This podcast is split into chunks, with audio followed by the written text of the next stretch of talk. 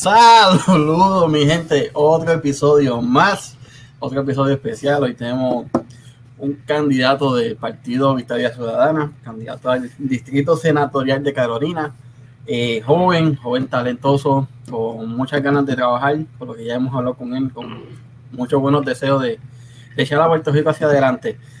este, recuerden que este, como todos los episodios, son cortesía de Kira Boutique, kiraboutique.com, Kira Boutique en Instagram. Para aquí está su Instagram, pues si lo quieren buscar. Este, recuerden que nos pueden conseguir en todas las plataformas de audio, desde Anchor, Weekend, Google Podcast, Spotify, Apple y unas cuantas más. Este, nos pueden seguir en nuestras redes sociales, Facebook, Instagram y no olviden suscribirse al canal de YouTube para que sean parte de los live y las instrucciones están fáciles. Encimita de José, ahí sale el botoncito de subscribe y la campanita para que no se pierdan de ningún contenido. Hoy lo dominé mejor, ¿viste? Sí, hoy sí, hoy fuiste más rápido. Hoy fuiste, sí. hoy fuiste directo. Saludos a todos allá en el chat. Este, Saludos, buenas noches, bienvenidos. ¿Cómo están ustedes hoy, muchachos? ¿Cómo está? Ah, ¿Cómo les trató el día? El día, el día me trató regularcito hoy. Hoy, estoy despierto desde mucho más temprano que siempre, así que. Mira, por ahí eh, está María Rivera. Saludos, María. Gracias por siempre saludos, estar. Saludos, saludos. Saludos, otro, otro más del barrio La Ponderosa que oigan de este. Digo que el barrio saludos se a Martín, que se nos está viendo también. Ah, por ahí está Fernando Valentín desde New York City, papá. Siempre está dando presente. New York, New York. Hoy, hoy tenemos, como ya dije, un candidato de, Partido Movimiento Victoria Ciudadana, en, lo muy personal, un amigo de años. Y qué bueno que nos dio la oportunidad de tenerlo, tenerlo aquí para que no solamente pueda decir, decir sus ideales, ¿verdad? Y el por qué, ese candidato, es candidato, no es que quiera ser, ya lo es. Sino que también ustedes tengan la oportunidad de no solamente conocerlo a él personalmente, sino conocer su mentalidad de trabajo y qué es lo que quiere para el distrito, no solamente para el distrito de Carolina, que cubre desde Carolina hasta Vieques y Culebra y todos los pueblos de por medio, sino también aportar a todo el resto de Puerto Rico. Y no voy a seguir hablando mierda. Aquí está el candidato al Senado, Reggie Smith Pizarro, porque las madres son muy importantes. Exactamente. Saludos, buenas noches a todas y a todos. Un placer, gracias. Grey, primero mil gracias por estar con nosotros, mil gracias por, por utilizar esta plataforma para esbozar un poco más de tu de tu ideal y de tus metas como senador, ¿verdad? Este, que, te, que la gente te conozca un poco más. Este, viene de familia. Yo que te conozco bien, ¿verdad? Tú vienes de una familia trabajadora, nada, tu señora madre siempre estuvo con ustedes al full y, y tú fuiste honor.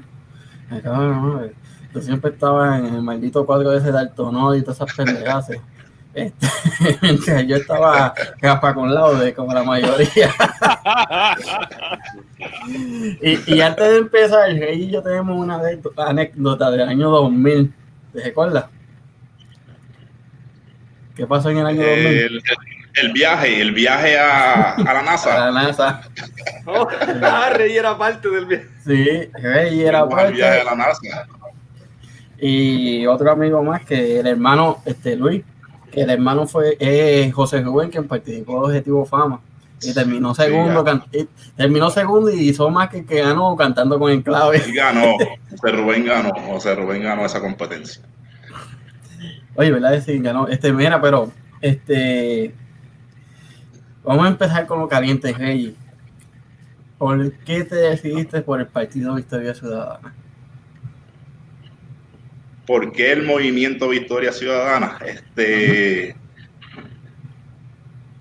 que en la realidad actual en la que estamos viviendo, eh, año tras año hemos visto cómo, cómo nos han fallado los partidos tradicionales no hay, yo creo que eh, hay un consenso en todo Puerto Rico en que nos han fallado los partidos de la vieja política y todo lo que ha sucedido en estos últimos años dentro de la política pública puertorriqueña, pues era, era de esperarse y era necesario que surgiera una, algo nuevo, una, una, una, una, luz al final del túnel. Y, y algo que surge de, de unas conversaciones y de, y de, y de, y de poner sobre la mesa las diferentes ideas y, e ideas de consenso, pues fue el movimiento de historia ciudadana, así que el movimiento de historia ciudadana surge en un momento este, necesario e histórico en Puerto Rico, este, que entiendo que es parte de, una evolución social, este, así que eh, queriendo como, como ciudadano, como residente del distrito de Carolina, del pueblo de Río Grande, queriendo aportar, siempre quise aportar este, pues mi conocimiento, mi, el, talento que, pues, pues, que Dios me ha dado y, que he podido desarrollar con, con el tiempo, entendía que, que, que, la política electoral era, era un vínculo, pero no podía ser por el rojo o los azules.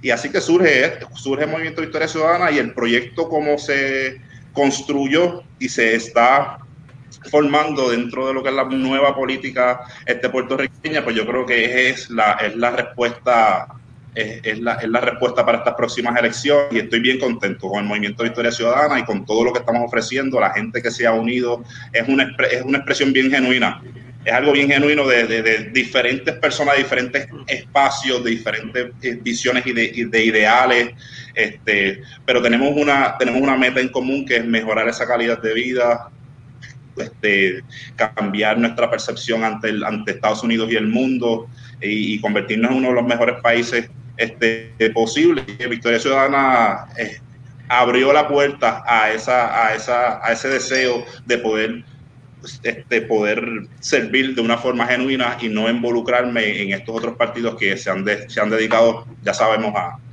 a, pues, a, vivir de, en vez de servir al país. Así que eso es parte principal por la que incursioné dentro del movimiento Victoria Ciudadana. ¿De dónde, de dónde viene Reggie para los que no te conocen? Pues yo eh, me crié en el barrio Malpica del pueblo de Río Grande. Eh, vengo de padre afroamericano este, y madre puertorriqueña. Yo nací en Miami, pero llego a Puerto Rico a los cinco años, así que empecé kindergarten, este, estudié la, la, escuela elemental, la superior, la intermedia y la superior en el pueblo de Río Grande. Y, y luego paso a la Universidad de Puerto Rico en Carolina, así que todo mi, toda la formación mía este, como, como persona, como hombre, como, como profesional ha sido en el distrito de Carolina y ha sido aquí en Puerto Rico, así que eh, vengo de una familia grande, tengo ocho hermanos y hermanas, eh, además de otros hermanastros, este, así que todo con diferentes visiones y pensamientos, pero venimos de una familia bien fuerte, bien unida, unos valores y una, y, una calidad de ser humano que heredamos de nuestra madre. Así que bien orgulloso de venir del barrio Malpica, la escuela Casiano Cepeda, la escuela Rosa Bernal de Malpica y representando a todos los que a los que no tuvimos muchas oportunidades eh, creciendo y, y, donde no, no, tuvimos, donde no nos llegaba esa información y esa, y esa, y todas esas herramientas para poder este, desarrollarnos como buenos ciudadanos y buenas, y buenas personas, pero estamos aquí para representar y, cambiar ese, cambiar ese, esa forma de, de llevar la información y esa forma de como nos ven a nosotros este, marginados dentro de, nuestros barrios y nuestras comunidades que se, olvidan, no llegan a la montaña allá arriba y este y hay mucho talento, mucho talento que se perdió, sabes, en nuestra, en nuestra escuela superior, en nuestra escuela elemental, intermedia, porque no tuvimos los recursos, no tuvimos esa, esa guía o esas, este, esas personas que nos llevaran por el camino correcto a todos. Así que estamos para, para visibilizar a todos los que venimos del barrio, a todos los que hemos podido eh, sobrevivir y, desarrollarnos ante pues, todas las inclemencias de, la sociedad y, y, las trabas que nos pone, pero nada, estamos en una posición ahora, gracias a Dios, este, que podemos ser una voz este, mucho más fuerte para todos nuestros compañeros y compañeras. Así que nada, estamos aquí dando la batalla. Eh, Reggie, te pregunto, ¿verdad? Te voy a dar este, ese, ese empujoncito también. Te voy a decir que, que sé que has ido a la escuela de liderazgo más grande y mejor del mundo. Cuéntanos un poquito más, este, tú sabes, de, de, qué te cualifica, ¿verdad? Porque sabemos que tienes un trabajo, eh, ¿verdad? Que, que, nosotros acá conocemos, que es de liderazgo y es bien, bien, como te dije, sé que fuiste a la escuela de, de liderazgo más importante y más grande del mundo. Esto, ¿qué, qué, qué, qué, qué cualidades te, te, te, te ponen sobre los demás? Disculpa, ¿qué qué? qué? ¿Qué cualidades, aparte de, de, haber, de, haber, de haber sido, de verdad, de, de, sabemos lo que, a lo que te dedicas fuera de, de la política, qué otras cualidades de, de, ser el líder que eres, aparte de eso, te, te cualifican, ¿verdad? Ah, sí, Para... Sí. No, definitivamente. Yo, además de, los estudios eh, profesionales que, que, he incurrido, este, pues que tengo un bachillerato en psicología forense de la Universidad de Puerto Rico, reciente de Carolina, tengo una maestría en política pública, asuntos públicos. Este, además de eso, hice una maestría en psicología, consejería psicológica, y acabo de culminar mi último semestre del doctorado en psicología, de la concentración en, en consejería psicológica. Estoy a punto de eh, hacer mi internado y mi, y mi, práctica, que son los dos requisitos que me faltan para obtener el grado de, de, este, del doctorado. Pero adicional a eso me dedico, soy militar, soy veterano, este, creo que, pues, como mencionaste, es la escuela, una la escuela más, donde más he podido aprender, crecer y desarrollarme como, como persona, como ser humano y como profesional. Llevo 11 años ya de servicio en la Guardia Nacional de Puerto Rico. Este, empecé como un soldado de rango de E4, especialista, yo era de comunicaciones, bregaba con radios, con satélites, con computadoras. Yo entré este, con el pensamiento inicial de que yo quería ser abogado en la milicia, ¿verdad? Pero este, en el transcurso me, me, fui por la psicología, me fui por la psicología, así que ahora el, el plan es convertirme en psicólogo este, militar.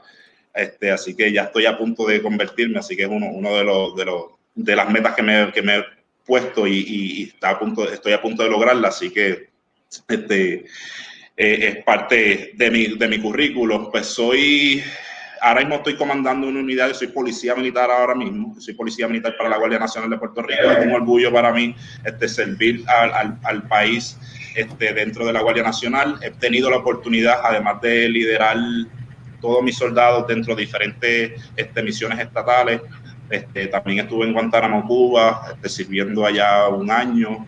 Eh, y nada, la, la, Guardia Nacional me ha dado un, un, un backbone, esos, military, este, los army values, los, los, los, fortalecí, los desarrollé dentro de lo que, dentro de lo que es mi persona como, como ser humano y creo que pues, ese, esas disciplinas, ese, ese liderazgo que, que te da el, el, el, servicio, ese, ese deseo de real de servir y que estás, y que estás este, aportando de alguna manera a, tu país este, es, sumamente gratificante. Cuando tuvimos esto, la, la, pues los huracanes Irma y María fueron para mí, si, me, si, si, si, pudiéramos decir algo que me ha impactado realmente dentro de mi servicio como militar, ya que tuve la misión, yo tuve esa misión de Cuba, tuve un año activo, pero la misión más fuerte y que me impactó dentro y que me hizo crecer como persona, como ser humano, como militar, como profesional, fue la respuesta que tuvimos para, para, ayudar y rescatar primero a nuestros hermanos y hermanas de las islas de San Tomás y, y este, San Martín con el huracán Irma, que fue impresionante este, ese primer azote, y luego nos llega el huracán María. Este, nosotros fuimos sumamente afectados, nosotros mismos tuvimos que reaccionar.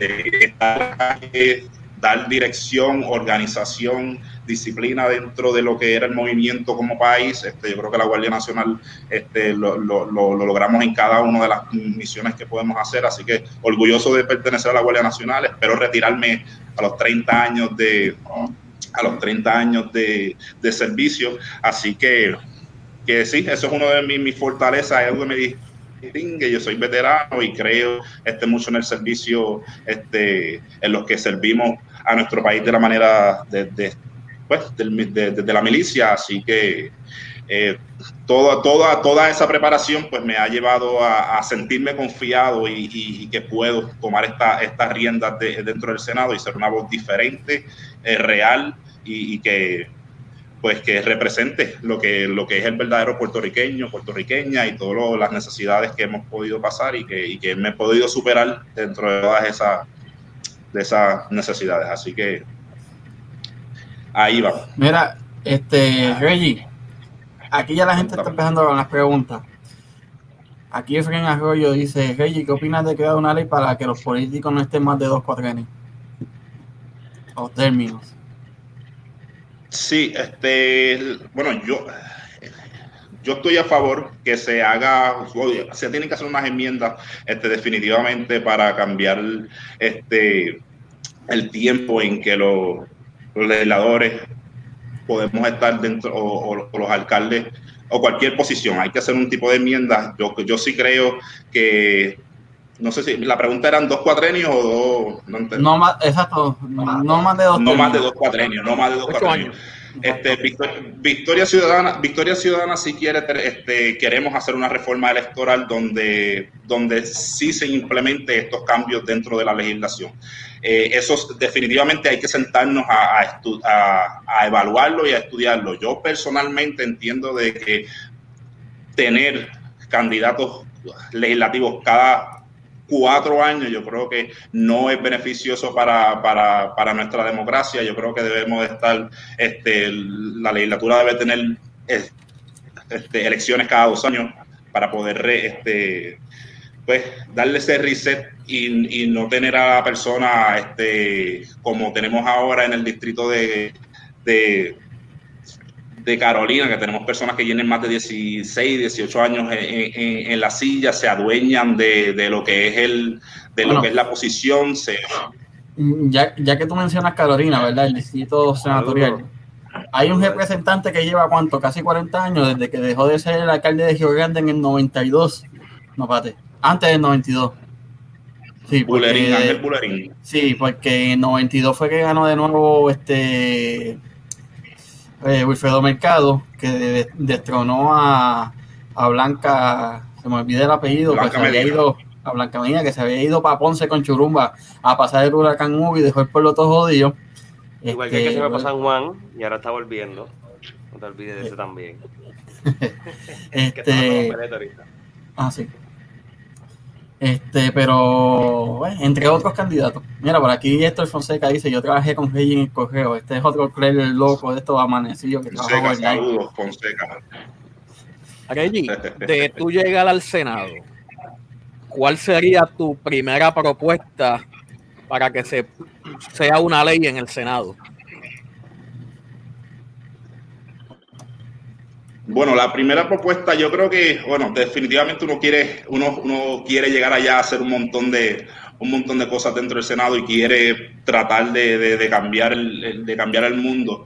Pero ahí dentro de nuestro distrito hay, hay muchas cosas que, que, que, atender. Primero yo como legislador, yo, yo quiero darle más poder a, a los a los, a los, alcaldes. Quiero ser ese enlace de la comunidad al alcalde, que el alcalde tenga los recursos y tenga la, la, la, autoridad necesaria para poder este, tomar las decisiones y poder poner los recursos de, del país al, ciudadano. Así que dentro de, dentro de lo que sería descentralizar muchos de los servicios esenciales que el Movimiento Victoria Ciudadana busca también eh, dentro de nuestra plataforma, entiendo yo que tenemos que, tengo, tenemos que darle más autoridad, darle más este, funciones, funcionamientos a, a nivel este, a nivel municipal. Así que dentro de los servicios esenciales tenemos que identificar, tenemos que, eh, tenemos que poder hacer esa, mm, se me fue la palabra, tenemos que ponerlo de la, la deuda, la autoría, disculpa, la autoría de la deuda tenemos que trabajar. Así que hay muchas cosas que debemos de trabajar inicialmente con, con lo, que, con lo que respecta a, a, nuestras primeras gestiones, así que vamos a estar este, bastante dentro de lo que sea eh, con el distrito, pero sí, yo como legislador quiero hacer ese enlace directo con esos, este, las comunidades y los alcaldes, descentralizar los servicios esenciales, hay que identificar los servicios esenciales este, y poder este, que eso esas necesidades básicas lleguen al pueblo y sabemos que los alcaldes son este, primordialmente los que conocen sus municipios, conocen los barrios y pueden hacer esa respuesta más rápida hacia los ciudadanos, así que eh, sería parte de mi enfoque dentro de la legislatura. Rey, eh, pregunta que te hago, en el partido que tú estás ahora mismo militando, ¿verdad? Este, pues hay gente de, él no, te no se escucha bien, por lo menos yo no lo escucho bien. No sé si él te escuche. ¿Me escucha? Yo te estoy escuchando. Ok. Ok. Pues, te estaba preguntando, eh, dentro, del, dentro del partido que tú militas, ¿verdad? Hay gente de, muchos de muchos ideales políticos, ¿verdad? Hay, mucha, hay muchas creencias políticas que se, han, que se han convertido, aunque es para trabajar, todo es para trabajar por el país. Siempre hay que tener un norte político también, ¿no? Entonces te pregunto, Exacto. ¿Cuál es, el, ¿Cuál es el norte común? Porque es que eso es otra cosa que antes, antes de, ¿verdad? De que, de que porque tú como persona pues tienes una idea, pero también cuál es el norte común para que estas personas que están, porque nos cansamos de los partidos azul, verde, rojo, estas personas que están, ¿verdad? Este, que, que, que, le interesa, porque hay mucha gente que no quiere, no, no, o no quieren o no van, no se toman el tiempo de, de educarse. Que, que explícanos un poco qué quiere, qué, a qué se, se, se, se, ¿verdad? se dedica el partido, cuál es el norte político y, un poquito más de eso antes de seguir, ¿verdad? Exacto. Bueno, eh, el movimiento Victoria Ciudadana eh, está construido sobre tres pilares, tres, tres pilares en los que nos hemos puesto, tenemos eh, eh, tenemos un consenso, ¿sabes? Como mencionaste, los, otros partidos se dividen por ideales de estatus, ¿verdad? Pues en cuestión del estatus, el, Victoria Ciudadana lo que proponemos es la, la descolonización y la descolonización mediante una asamblea constitucional de estatus, ¿verdad? Así que lo que proponemos es que las, tres, las tres formas de descolonización son la estadidad, la libre asociación o la independencia estamos todos de acuerdo en que Puerto Rico es una colonia y que Puerto Rico tiene que tener un proceso serio y, determinante para poder salir de lo que somos la colonia. Y las tres opciones son estabilidad, libre asociación e independencia. Y lo que creemos es no seguir con el proceso, los procesos fallidos de los plebiscitos o las encuestas que han querido hacer los otros partidos, sino que queremos hacer una asamblea constitucional de estatus, que es un proceso democrático con múltiples ocasiones de, de, votos desde los ciudadanos y que es vinculante este, con, pues, que sea vinculante con el Congreso y que tengamos un proceso serio de descolonización. Entendemos y, y, ajá. ¿En serio tú crees que la Asamblea Constitucional de Estatus es algo, este, ¿cómo es que se dice? Esa, no, no viable. No viable. Posible. Eh, eso es otra. Que pongan este, de acuerdo. No, no, porque la asamblea nunca va a estar de acuerdo por completo. Eso se va a ir la mayoría como representantes y senado. Pero que sea justo. Porque no todo, porque puede ser que en la asamblea constitucional de estatus puede haber tres independentistas, dos estados libristas, dos estadistas y por joder, un estado librista venga y se le una a, los, a los populares, a los independentistas y se vayan 4 1 a 2, o como de costumbre pasa, que los independentistas resultan ser melones y siguen la misma mierda del Estado Libre Asociado por cuántas décadas, o casi siete y casi ocho décadas de la misma mierda. Porque yo entiendo, yo entiendo más que sea el mismo pueblo con una fórmula realmente avarada, que el comisionado, el gobernador y dos o tres vayan directamente a Casa Blanca, vayan directamente al Congreso y le digan, bueno, nosotros necesitamos solucionar esto para hoy. Yeah. Dámonos las alternativas, pero que puto problema, perdonando la palabra, que el problema no sea una de ellas. Porque ese es el punto. Todos los años, cada cuatrenio vienen con, ah, un referéndum, un referéndum. ¿Cómo tú vas a hacer un referéndum para cambiar la, el problema si el problema es parte de las alternativas? y, que hay mucha, y, que hay, mucha gente que todavía está ciega con que el Estado Libre Asociado es lo mejor que existe en el fucking mundo, cuando es el peor problema. es lo que mantiene a Puerto Rico como una colonia desgraciada que cada año está más pobre y jodida. No, tienes toda la razón. Primero que la opción de la colonia no puede estar dentro de, las opciones este, descolonizadoras. Son tres, tres opciones las que te mencioné ahorita, que son las que están habladas por la, este, las Naciones Unidas. Este, así que, pero uno tiene que conocer el proceso de lo que es la Asamblea Constitucional de Estatus. Esto no es que vas a ir al Coliseo y de que un día van a ir a, voten, suban la mano y voten por el Taidad o la independencia. No, yo sé, yo sé que no, yo, sé, yo, yo, conozco el proceso.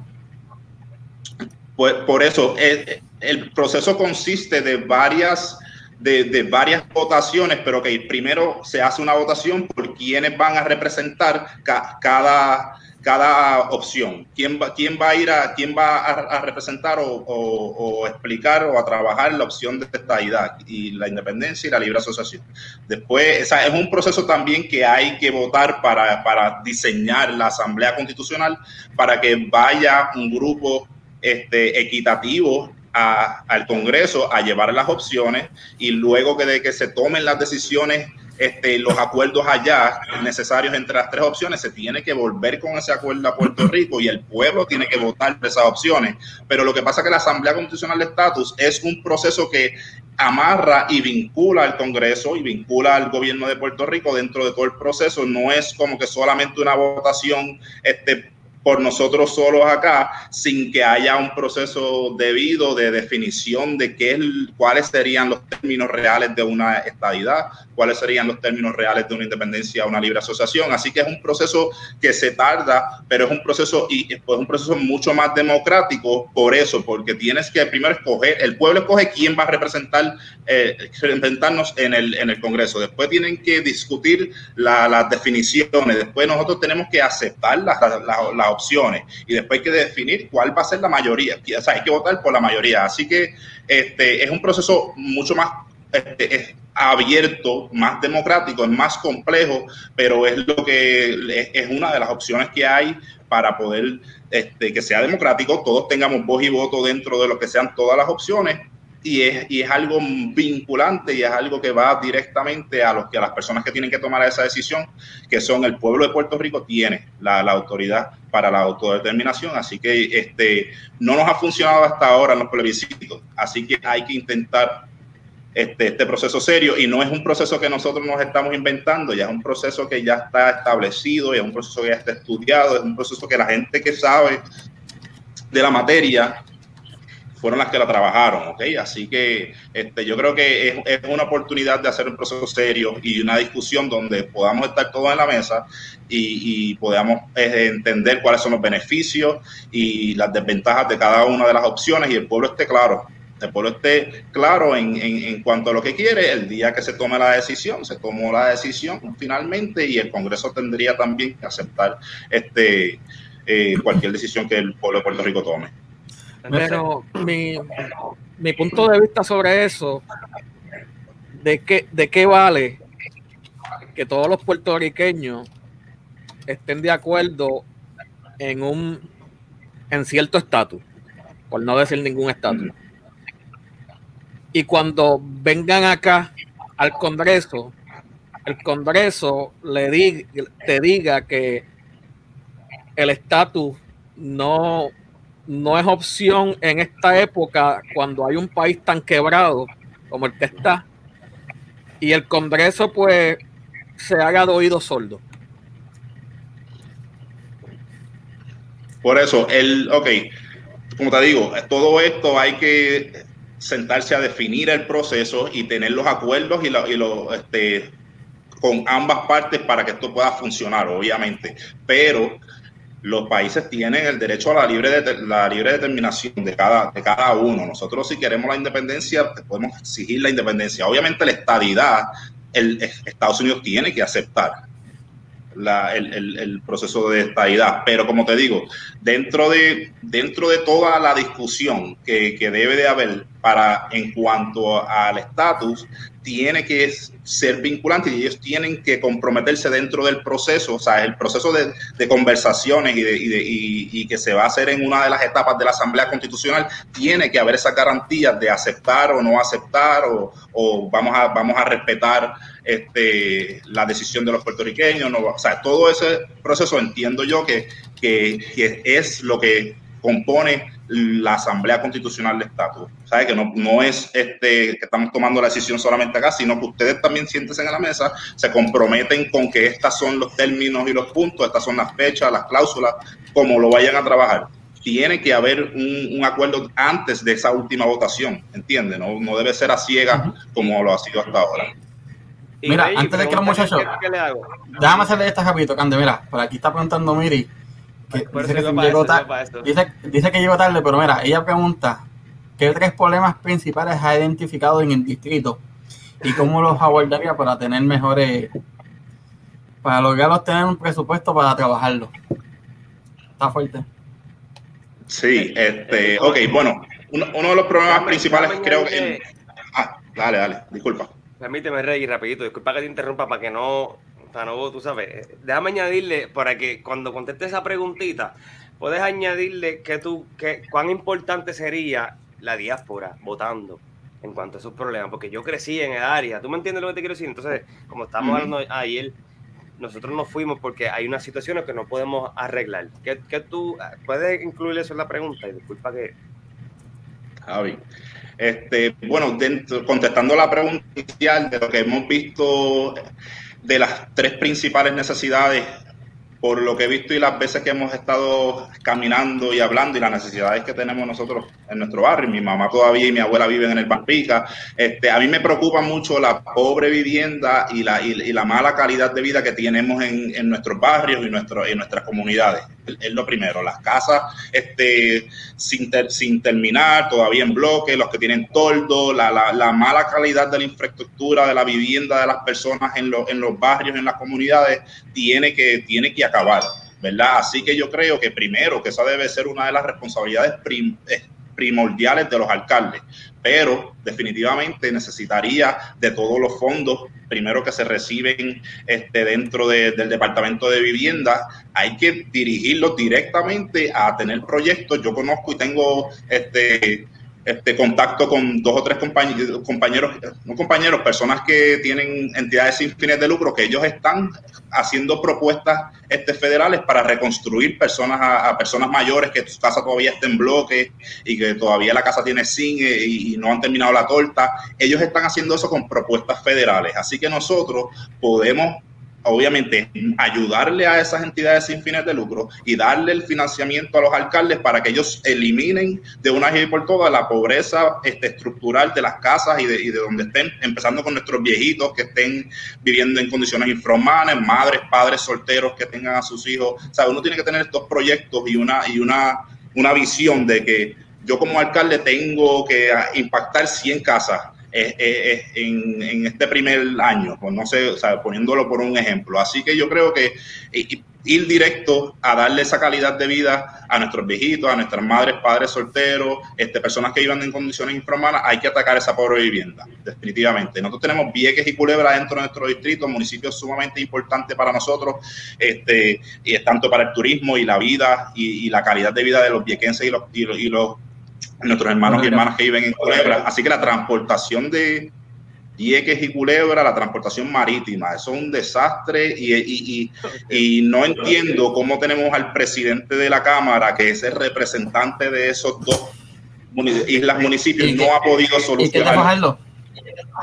Y es de Fajardo, no ha podido solucionar en, en los más de más de 14, 16 años que lleva en el en siendo su representante, así que yo creo que el gobierno central tiene que de alguna manera invertir en el desarrollo de los puertos de Vieques y Culebra, Seiba y y también tiene que invertir en, lo que es el, en poner el dinero en lo que es el servicio de transportación marítima, porque estuve escuchando al alcalde de, de, de Vieques mencionar que, que las cooperativas o que otros grupos para tratar de administrar el, los ferries o la transportación marítima no dejaba dinero. Y cuando tú tienes en tu mente que ese servicio es para generar dinero, pues no, no, no tiene la visión correcta. La, la, transportación marítima este, hacia Vieques y Culebra es una necesidad primordial y esencial para que esa gente, este, esas personas que viven en, las islas municipios se muevan a, a, los hospitales, a las escuelas, a sus trabajos día y noche, día y noche. Todos los días recibimos mensajes de que, eh, que, hay un, que, que, un viaje no va a salir o que se dañó una lancha. Eso que hay que atacar y, poner y poner acción. El gobierno central tiene que Ahora mismo entiendo que el gobierno central tiene 9 mil millones este, de, dólares este, por no pagarla, ahorrando para la deuda, cuando tú tienes personas que un servicio que, que se necesita de dar hoy, ahora. Así que yo creo que de alguna manera tienen que sacar el dinero y cumplir con esa función básica que es la transportación que necesita Vieques y Culebra, al igual que los servicios de salud, y es que no tiene CDT, no tiene un hospital. Este, así que yo creo que hay que, estas, estas, estas cosas tan básicas, estos servicios básicos, debemos enfocarnos y este, poner, poner la acción. Ya sabemos eh, lo que se necesita. El pueblo de Vieques y de Culebra vienen gritando toda la vida este, que necesitan este tipo de servicios. Este, solamente necesitamos personas que tengan la, la, empatía y, las, y, y, entiendan realmente cuán necesarios son estos servicios, así que es de la manera más pronto y, más este, necesaria posible llevar esos fondos y hacer que esos servicios lleguen de manera inmediata a los ciudadanos y después buscamos cómo eh, poder generar o desarrollar este, riquezas en nuestros municipios dentro de otros dentro de otros sistemas el municipio este, turístico y todo lo que podamos hacer. Pero yo creo que esos servicios principales básicos tienen que estar, hay que garantizarlos y es ya. Ya que mencionaste Vieques y Culebra, ¿tú crees en crear un puente para que ellos tengan libre entrada y salida y no dependan de un maldito barco que se daña cada rato o de pagar, bueno, en mis tiempos eran 25 pesos, no sé, ahora tiene que estar como 70 pesos este, el viajecito en avión. O tú estás como los dos o tres pendejos que se creen que son la mayoría en Vieques y Culebra, que dicen que eso va a traer un montón de gente y que van a joder las islas y 20 mil mierdas. No, no, yo, yo, oye, yo creo que, se, bueno, sería, sería bueno, obviamente, tener una transportación directa, que no tuviéramos que tener un problema, estos problemas de lancha se eliminarían. Obviamente, tener un puente, este, entiendo yo que el resultado de de referéndum que hubo para un puente ganó que sí, que, querían que tuvieran un puente. Pero, sí, pero este, vinieron los, ambientalistas de, de, Utuado y los tres pendejos esos que viven allí en Vieques y Culebra a decir que eso va a joder los arrecifes, que eso va a caer mucha gente a las islas y que van a joder las islas. En mi opinión, no, yo creo, lo que piensan tres pendejos no debe afectar lo que piensan 500. Bueno, no, yo creo que ah, definitivamente la, oye, en, en Vieques hay unas voces bien fuertes este, para protección de ambientales que, que, que lo respeto y, y, y, concurro con ellos en obviamente en todo lo que sea la protección de, de, de, de la hermosura este, ambiental que es Vieques y Culebra. Obviamente hay que el proyecto que vaya a hacer tiene que beneficiar tanto a la transportación de los viequenses como no perjudicar, obviamente, el ambiente. Y hay que tener, y hay que sentarse y tomar la decisión y ver cómo es que se podría financiar un tipo de, un tipo de, de, proyecto de, esa manera, porque tampoco vamos a venir a decir aquí sí, vamos a sacar, porque realmente no sé cuánto cuesta un, un, puente y cuán este, viable sería tan inmediato, pero si se puede hacer un, un, proyecto de tal envergadura que no afecte a la, al, al, ambiente de Vieques, a la calidad del ambiente y que le prevé, provea a los viequenses esa transportación directa sin, sin y eliminar el, gran problema de, de, de, la transportación marítima, pues eh, eh, estaría a favor, pero también todas las decisiones que se, que se tienen que tomar dentro de Vieques y Culebra tienen que ser consultadas con, con los viequenses. Y, y, aunque tú digas que son dos o tres, este, yo sé que en momentos de, de, de, la, de una toma de decisión este, seria y correcta dentro de lo que sea el beneficio este, para, para todos los viequenses y, las, y, los culebrenses, eh, entiendo yo que se puede tener un consenso, obviamente salvaguardando todas las áreas que cada uno quiere proteger, pero eh, no debemos trancarnos o, cerrarnos ante cualquier posibilidad de desarrollo, obviamente que no impacte y que no perjudique nuestro, nuestro lo más preciado que tiene Vieques, que Vieques es espectacular eh, en cuestión de, todo lo que es el turismo este, ambiental, tiene, tiene una diversidad espectacular, igual que Vieques, así que tenemos que proteger ambas, ambas, ambas necesidades y habría que ver cuán viable, cuán real y de dónde podría salir este, tales financiamientos de, un proyecto de esa envergadura. Mira, por aquí, por aquí pregunta Miri, ¿verdad? Cuando se habló de las ayudas a eh, identificar, identificar problemas y personas que necesitaran ayuda. Ella puso cómo lo vas a ella, ella pregunta, ¿verdad? ¿Cómo lo vas a hacer? Porque mm, si entiendo yo, ella puso que no es justo. Personas que no han dado un tajo en su puta vida reciben todas las ayudas. Mientras más a suponer, este, fula, este, Teresita Robles del barrio Casiano Cepeda pasó un huracán, ella tiene un part-time, este, se quedó sin techo, le dieron un tordo, porque como ella es part-time, ella tiene un ingreso, pero a Zenaida este, Meléndez de, la altura, de, la ponderosa, por ponerlo así, este, no trabaja, vive de cupones, vive de sesión 8. Ah, pero a ella le pusieron una casa nueva. Disculpa, pero no entendí la, pregunta. La, o sea, la, premisa, no entendí de dónde, de, qué es lo que está preguntando la, la compañera. Mira, lo que, lo que, ¿verdad? Lo que yo entendí. Y si no es eso, que me lo corrija, pero mi pensar es el siguiente. Mucha gente no considera justo que personas que no aporten, que no pagan tasas, reciban las, mejor, las mejores ayudas, mientras personas que aunque tengan un part-time sufren peor que lo que sufren esa gente con, con de cupones y cuando ellos van a pedir ayudas al gobierno, sesión 8 y otras, y otras ayudas, se las niegan. en el caso de tú dijiste identificar los problemas y ayudarlos, es como tú lo filtrarías. ¿No lo he entendido todavía? No. Dilo. Que ¿Cómo lo filtrarías? Mi pregunta es, tú hablas de que tú le darías eh, a personas que necesitan, le darías eh, los recursos que ellos necesitan. Yo quiero saber cómo tú filtrarías para saber cuál persona realmente necesita y cuáles solamente se están aprovechando de la situación.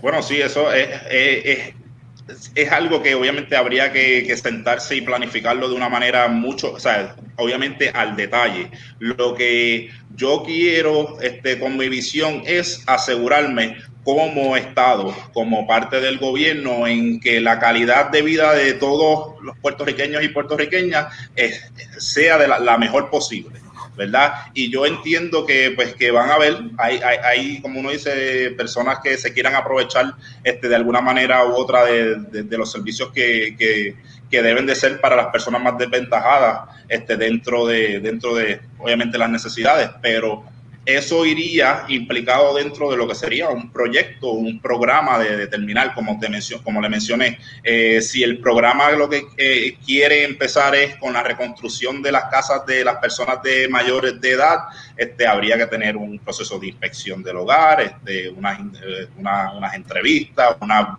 verificación de necesidad, así que no debería ser como que abierto y amplio en el sentido de que a cualquiera este, se, se, brinda el servicio sin ningún tipo de, obviamente, de, de, investigación y de, y de, requisitos dentro de lo que sería la necesidad para, para cada uno de los, de, los, de los ciudadanos o las personas que estén pasando por, por cualquier situación. Pero obviamente eso se lo trabajaría la parte administrativa, el alcalde, la persona que tenga el programa este, dentro de, para poder brindar estos beneficios nosotros en la parte legislativa lo que buscaríamos sería cómo este, ese financiamiento podría llegar al alcalde y qué tipo de ley o qué tipo de proceso podría ser este, el adecuado para que estas personas pudieran recibir ese, ese beneficio. Pero sí tuviera que haber un escrutinio eh, fuerte dentro de lo que dentro de lo que es la pues todo esto ah, beneficios o, fondos federales así que habría que ver obviamente mucho más enfocados y, dirigidos a las personas que realmente tienen, tienen la necesidad eh, sobre la educación esto es un tema pues que, que mucha gente pues da da por olvido y es sobre los niños de educación especial.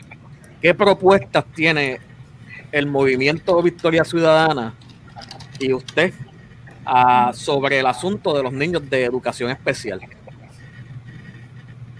Bueno, definitivamente, el, el, estudiantado que pertenece a los estudiantes de educación especial, tanto en nuestras, en nuestras escuelas públicas, pues lamentablemente no recibe la, atención necesaria, ni los recursos, ni, ni, la, ni la intención, la visión de realmente proveer un servicio para, todos nuestros este, niños, no tan solo de, de, de la escuela de educación especial, sino toda nuestra eh, educación pública este, tiene que tiene que, transformarse drásticamente y poder empezar realmente a proveer estos servicios que necesitan cada uno.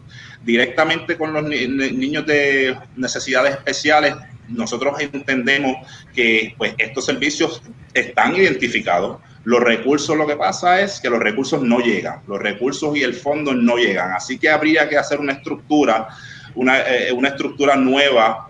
Eh, educativas, nosotros por, por el momento tenemos a la red de redes. La red de redes que les tengo que explicar, la red de redes son nuestros grupos, este, vamos a decir, de, de, expertos o personas que están interesadas o que tienen algún tipo de visión en espacios específicos. Pues nosotros tenemos la red de educación. La red de educación se está encargando de diseñar un sistema de educación pública que vaya, que brinde y que, y que, y que realmente esté dirigido todos los recursos necesarios a la educación este, eh, de estudiantes de necesidades especiales como la corriente regular. Así que dentro del movimiento Victoria Ciudadana, que tenía, tenía que mencionárselo este, anteriormente, hay un grupo detrás de todo lo que es el movimiento Victoria Ciudadana, que es el que está componiendo y que está trabajando en, estas propuestas, en estas propuestas concretas, ¿verdad? No queremos aquí, porque mi especialidad es la psicología y, el Army, todo lo que sea este, de seguridad y, y en ese campo, pero que tenemos a un grupo de educadores, de maestros, de directores, de personas especializadas en educación que están trabajando directamente con lo que va a ser esa propuesta de transformación educativa, que sí vamos con la visión de que la, educación tiene que cambiar. Eh, y atemperarse a lo que realmente es el 2020. El 2020 ya es una visión mucho más, es tecnológica, es de inversión, de, es de desarrollo. Así que esa red de educación va a presentarnos a nosotros un, modelo educativo que vaya dirigido a eso, a poder brindar estos servicios directos a las escuelas, directos a los estudiantes que puedan llegar esos, esos recursos, porque tenemos nuestros maestros cual, super cualificados de educación. Lo que pasa es que el Departamento de Educación no, no, no destina los fondos a, a, los salones de educación, no destina a, a los salarios de los maestros de educación que son tan importantes. Así que enfocándonos en darle los recursos al sistema educativo, transformando lo que es el currículo este, estudiantil, llevándolo a un nivel de, el que nos merecemos, como las escuelas que realmente están dando servicios espectaculares en otros países, es, lo que tenemos que hacer. Así que vamos a darle, eh, estamos dándole obviamente esa responsabilidad a ese grupo de, profesionales de la educación, de darnos a nosotros una, una, una herramienta este, una plataforma y un programa de educación este, obviamente estudiado y planificado para poder este, presentárselo al país, pero nuestra visión es esa, que los fondos y que, la, y que el funcionamiento vaya directamente a los estudiantes y a las escuelas de Puerto ¿Y cómo ustedes este, evitarían que los fondos eh, evitarían la, la, la, corrupción rampante que han venido ya de más de 20 años desde Víctor Fajardo, robándose todo este dinero de educación? Eh, la Kelleher, eh, ¿qué ustedes harían para que esos fondos llegaran a las escuelas como debe de llegar?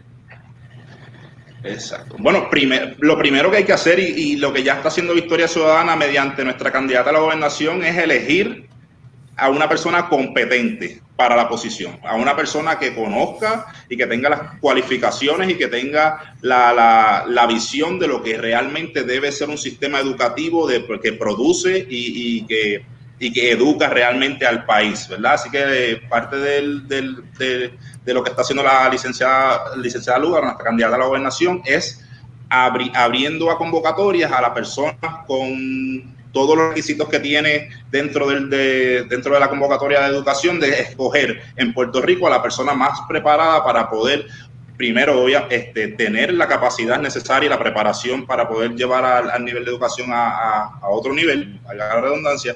Así que también esa fiscalización, esos protocolos y esa, y esa transparencia que necesita el país, la, tiene, la, la tenemos que hacer. ¿Y de qué manera uno puede tener este, la contabilidad y la fiscalización es eh, trayendo la tecnología al gobierno. El gobierno de nosotros todavía está en fax, en papeles y, es algo absurdo. ¿verdad? Así que la tecnología nos ayuda muchísimo a poder identificar dónde entra, este, dónde sale, cuánto dinero hay, cuánto no hay, los contratos, todo eso tiene que estar este, en un proceso tecnológico, pero también es un, es un es un proceso que se está haciendo también mediante la red de redes, la red de, gobernanza, todos estamos eh, eh, trabajando en un plan de gobierno que implica todo lo, todo lo que tengamos que hacer para el rescate de nuestras instituciones públicas, que ese es uno de los pilares del, del, movimiento Victoria Ciudadana, que es el rescate de instituciones públicas que va dirigido a combatir la corrupción, a, trabajar con leyes que eliminen el inversionismo político y todo lo que sea, obviamente, referente a, mantener los fondos donde tienen que estar y, dirigirlo a quien tienen que ir. Así que este, todo eso va a funcionar primero con una cabecilla, una persona que esté preparada y que esté eh, debidamente escogida. No es una persona que, que, que, me donó a la campaña o que pegó pasquines o otra persona. So, tenemos una persona realmente respetuosa de la educación y que tenga una visión de, avanzada. Así que esa, esa, van a ser los primeros pasos dentro del gobierno de impresión. Ya que tú mencionaste a la candidata a la gobernación por tu partido, yo te dije anteriormente que lo que es ella, en mi pensar, en mi pensar, y aparentemente de muchos, entre tu candidata a la gobernación y el candidato alcalde del partido Victoria Ciudadana, entre los dos, no se sabe cuál es peor según el pensar mío y el pensar de mucha gente. Yo sé que tú y yo tenemos una diferencia en eso. Yo hubiese preferido que la señora, ay, ahora se me olvidó el nombre de ella, este, la que tuvo la controversia con la Comay, pues el comentario que así. Anaí Maribela Lacen, la presidenta del, la y presidenta del partido. Ella es una mujer totalmente capacitada. Una persona con vasta experiencia en leyes, esta experiencia en servicio público, de carácter fuerte, que sabe poner los puntos sobre las IES, y no una Lúgaro que aunque ella trató de, vincularse de la controversia en contra de su madre, cuando uno lee, ella parece como que ella no hizo nada. Y se fueron a donde ella y que ella no hizo nada. Y es una sentencia. Y, es una sentencia. Y que anteriormente, para la compañía que ella trabajó, siendo la compañía de su madre, estuvo bajo la lupa federal. Y no solo dejándolo ahí, el señor Manuel este, Natal, este, cariñosamente conocido como carne perro, este, y perdona, sonará despectivo, pero así es que le llaman en la calle y tú sabes, sabes que de donde yo vengo somos calle. En Casiano todos hablamos con el jugador de calle, por más que tratáramos de ser fisnos. Pero, bueno, sus actos de aquella famosa huelga con, en la UPG, cuando él sale claramente en los videos poniéndole comida de perro a los oficiales de la uniformada de Puerto Rico, cosa que yo puedo entender su disgusto en contra de ellos, pero lamentablemente esa gente no está ahí, no estuvo ahí porque querían estar ahí para entrarle a palo a los muchachos. Estaban ahí por obligación y porque tenían que seguir unas instrucciones para poder ganarse un dinero. Y tú y yo podemos tener eh, diferencias, pero faltarle respeto, y más a una persona de autoridad, de ley y orden, faltarle respeto de la manera en que la faltó, eh, conmigo no vas a contar más nunca. mucha gente ve a tu partido a través de esos dos candidatos, ve a tu partido como una burla. Cuando tu partido tiene muchos candidatos de, altura, preparados, pero a través de esos dos candidatos, que son la, desgraciadamente son la imagen principal, porque ella es la candidata alcalde y eres el candidato al, al municipio más importante de Puerto Rico. Y más sabiendo que tú eres policía militar, que tú sabes el orgullo que es ser policía, que es representar la ley, que es representarle seguridad al pueblo ¿Cómo tú te sientes en lo personal? En cuanto al acto de Manuel Natal hasta hacia los uniformadas, como los actos en los que la señora Alessandra Lugaro ha estado involucrada y se ha logrado desvincular,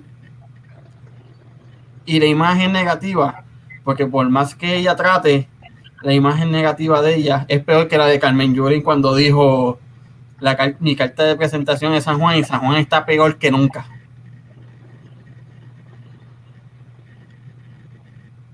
Ya. Sí, ya, ya me descargué.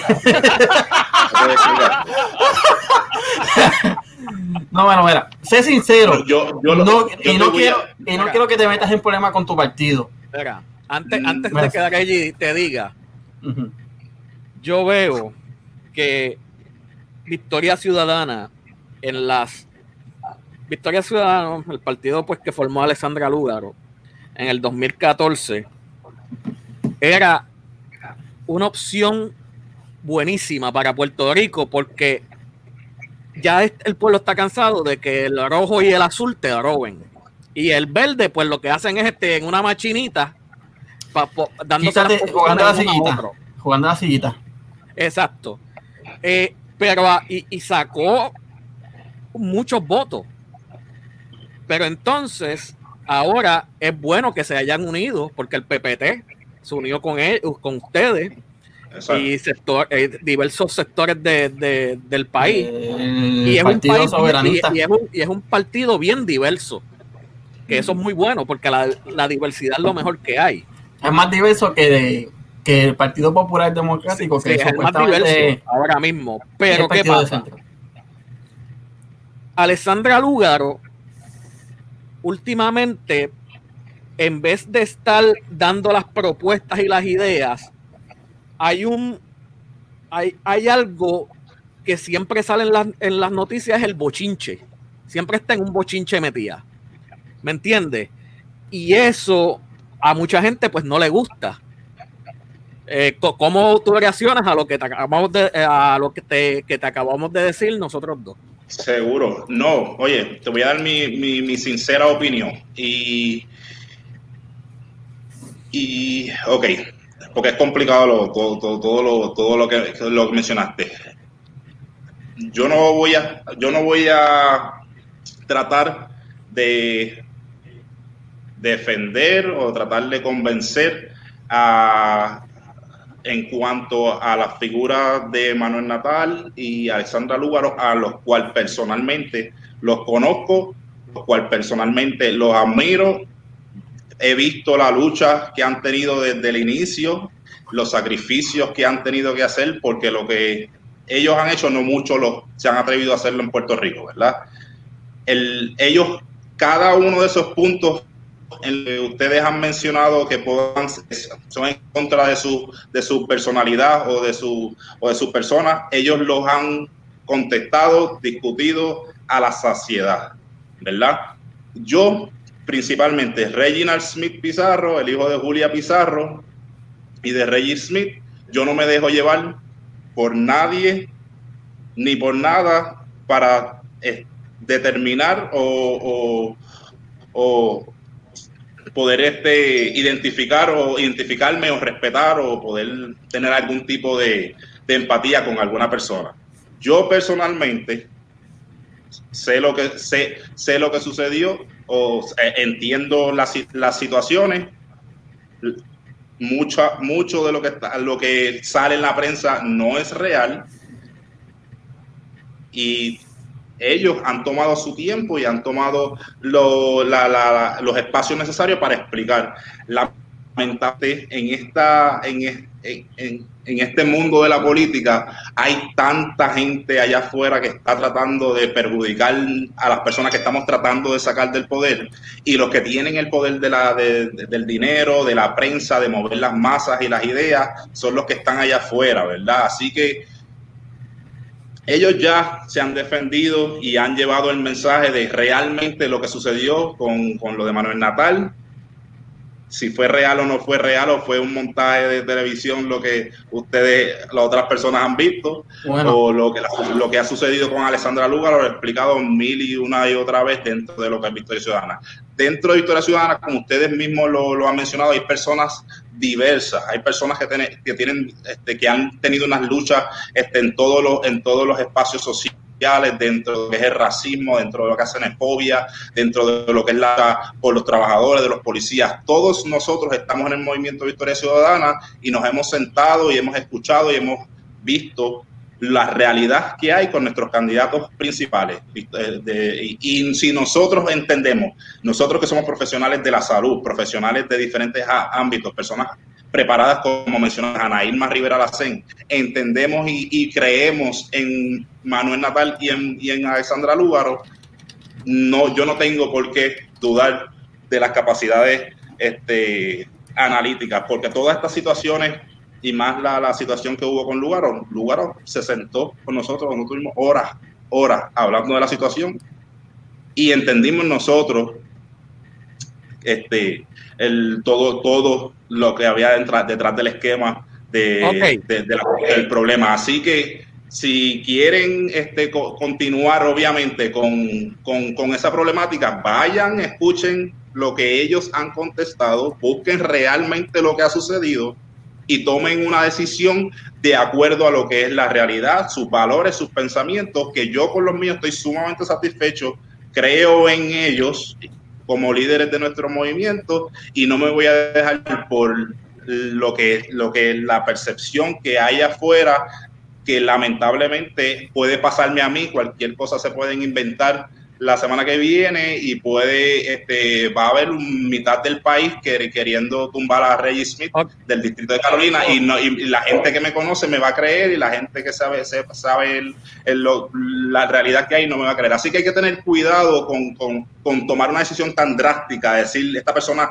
este, está descartada de mi vida o descartada de mi visión cuando yo te aseguro a ti que tienes información equivocada pero hay que darle la oportunidad a la gente para que se puedan defender y trabajarlo. Así que yo creo en todos los profesionales y las personas que estamos dentro de Victoria Ciudadana, que hemos tenido discusiones fuertes dentro de estos temas y todo está claro. Entendemos que hay, una eh, hay un interés genuino, hay una eh, preparación y una visión en conjunto en cuanto a en cuanto a sacar a Puerto Rico del desastre en que está y así que vamos a continuar llevando el mensaje y, como te digo, van a continuar a los ataques. Lo que pasa es que realmente uno no se puede sentar a creer todo lo que está allá afuera. Cuando uno está acá adentro hay muchas otras cosas.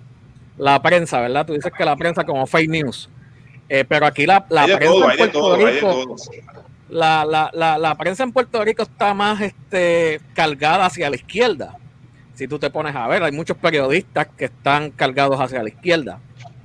Eh, lo que pasa conmigo es que no puede tener el partido para mí el respeto que se merece porque Alessandra Lugaro sacó a Néstor Duprey en dos o tres días. lo votaron. Una persona también de color. Por la alegadamente, alegadamente, la esposa dijo pues que la maltrataba. Y se deshicieron de él. Entonces pasa esto, que hay una sentencia por un tribunal que te dice en el párrafo 16, si no me equivoco, te dice que esta señora, este, que se quejó con las autoridades, se quejó con, se quejó con este Alexandra Lúgaro y ella pues, como que por aquí él entró y por acá le salió. Entonces, el, el mensaje de, de, la, de, la, de la señora Lacen, que eso fue para mí un show eso, eso fue igual que los partidos tradicionales. A mí tú me disculpas, pero eso fue igual que los partidos tradicionales. Ella estuvo ocho minutos, ocho minutos en su Facebook Live, tratando de defender lo indefendible. Tú sabes. Eh, que por eso la señora Lacen perdió mi respeto. Porque saquen a, saquen Lúgaro yo no, Natal, pues qué diablo, es otro asunto, pero Lúgaro tiene la sentencia, Lúgaro es la cara de su partido. Lúgaro es, eh, tiene al partido ahora mismo como Aníbal Acevedo Vilá, que cogió al partido y lo llevó a la derrota peor que tuvo el Partido Popular en, en, toda su, su, historia. Para mí, para mí, a mi percepción, Lúgaro tiene el partido secuestrado. Y desgraciadamente para el partido es, la es el pensar de la mayoría, que consideraban ese partido como una, una opción alternativa. Sí. Es bien este. Es, interesante, obviamente, escuchar toda, toda su, su, visión, pero yo estoy seguro de que no, o sea, no, no, no están todos los elementos de la situación, ¿verdad? Y cuando uno no tiene todos los elementos de la situación, uno no puede tomar una decisión tan contundente o drástica de un lado o de otro. Si en uno entiende, uno no está conforme, uno está de afuera, uno viejo piensa esto y lo otro, pues eh, está bien. Pero uno como quiera tiene, como persona, como, como persona, ser humano bueno, o sea, este, naturalmente uno tiene que, que, que entender que no, que no, no todo es exactamente negro o blanco, hay, un, hay algo dentro de, la ecuación en la que o no puede estar de mi lado o, puede estar del otro lado, ¿verdad? Hay otras circunstancias, hay muchas circunstancias dentro de las situaciones que ustedes están diciendo que ustedes no tienen todas las, todos los detalles o todas las herramientas, solamente lo que ha salido dentro de la, ha salido esporádicamente dentro de la situación, pero todo eso ya obviamente se, se, se explicó, se trabajó, las situaciones fueron totalmente distintas entre lo que pasó en Néstor Luprey y lo que pasó con Alessandra Lugar, así que este ustedes lo, trabajaron internamente. ¿Cómo? Ustedes lo trabajaron internamente se trabajó en todos los foros, todos los foros se trabajaron, este, así que, pero sí internamente nosotros tuvimos horas discutiendo de toda la situación y, y todo el proceso que se hizo. Así que yo, te, yo estoy confiado en que se tomó la decisión correcta porque los 132 candidatos nos sentamos y estuvimos horas hablando del asunto y se hizo. La decisión de Néstor Duprey fue de irse del movimiento y fue otro no fue no, no se hizo no, no, se trabajó, no fue lo mismo. Así que yo estoy seguro de que se tomaron las decisiones correctas, de que se fue justo en todas las dosis, en, todas las situaciones. Y te estoy diciendo que si hay personas preparadas mucho más que yo dentro del movimiento, como son otros abogados y otras personas profesionales en otro espacio, que a lo mejor mi área no es la área legal, este, eh, eh, efectivamente, y uno pudo analizar todo el proceso. Y si pues no confían en una en, en, en, todas esas personas buenas que tomaron la decisión que entienden que es la correcta pues saben no, no se puede hacer mucho más porque si no nos dan la no nos dan la confianza y la oportunidad a, a, los que entendimos entendemos que estamos haciendo las cosas correctas y que estamos haciendo las cosas bien para el bien del pueblo de Puerto Rico pues en quién vamos a confiar, ¿verdad? Así que eh, es importante que dentro de toda esta situación uno pues tenga el, el se, dé el espacio uno mismo, porque te estoy yo le estoy diciendo que si las cosas no sucedieron o no fueron así o, o, X o Y razón de la cosa, uno si no tienes todos los elementos, ¿por qué tomar una decisión tan drástica en descartar cuando realmente te puede te, se, te puede cambiar la, cambiar la situación? Por qué, no, ¿Por qué no van al pueblo? Porque no solo yo, que piensa así. ¿Por qué no van al pueblo y le son claros? Si ustedes quieren ser un partido transparente, díganlo donde quiera, al pueblo. A mí no, porque total, yo no voto allá ahora mismo. Pero díganle al pueblo lo que pasó y sean claros con el pueblo. Sí, pero esa situación fue personalmente Lúgaro. Ella estuvo en todas todos los, periódicos o todos los canales, en todas las redes sociales, ella discutió a saciedad el asunto. Si la persona todavía tiene dudas realmente de lo que sucedió, la información, toda la que lo que yo sé está allá afuera, se explicó una y otra vez, está en las redes sociales. Las personas que todavía tengan dudas con ese tema en cuanto al proceso que se tomó, está escrito, está, está en video, está en diferentes entrevistas que ella tuvo que dar.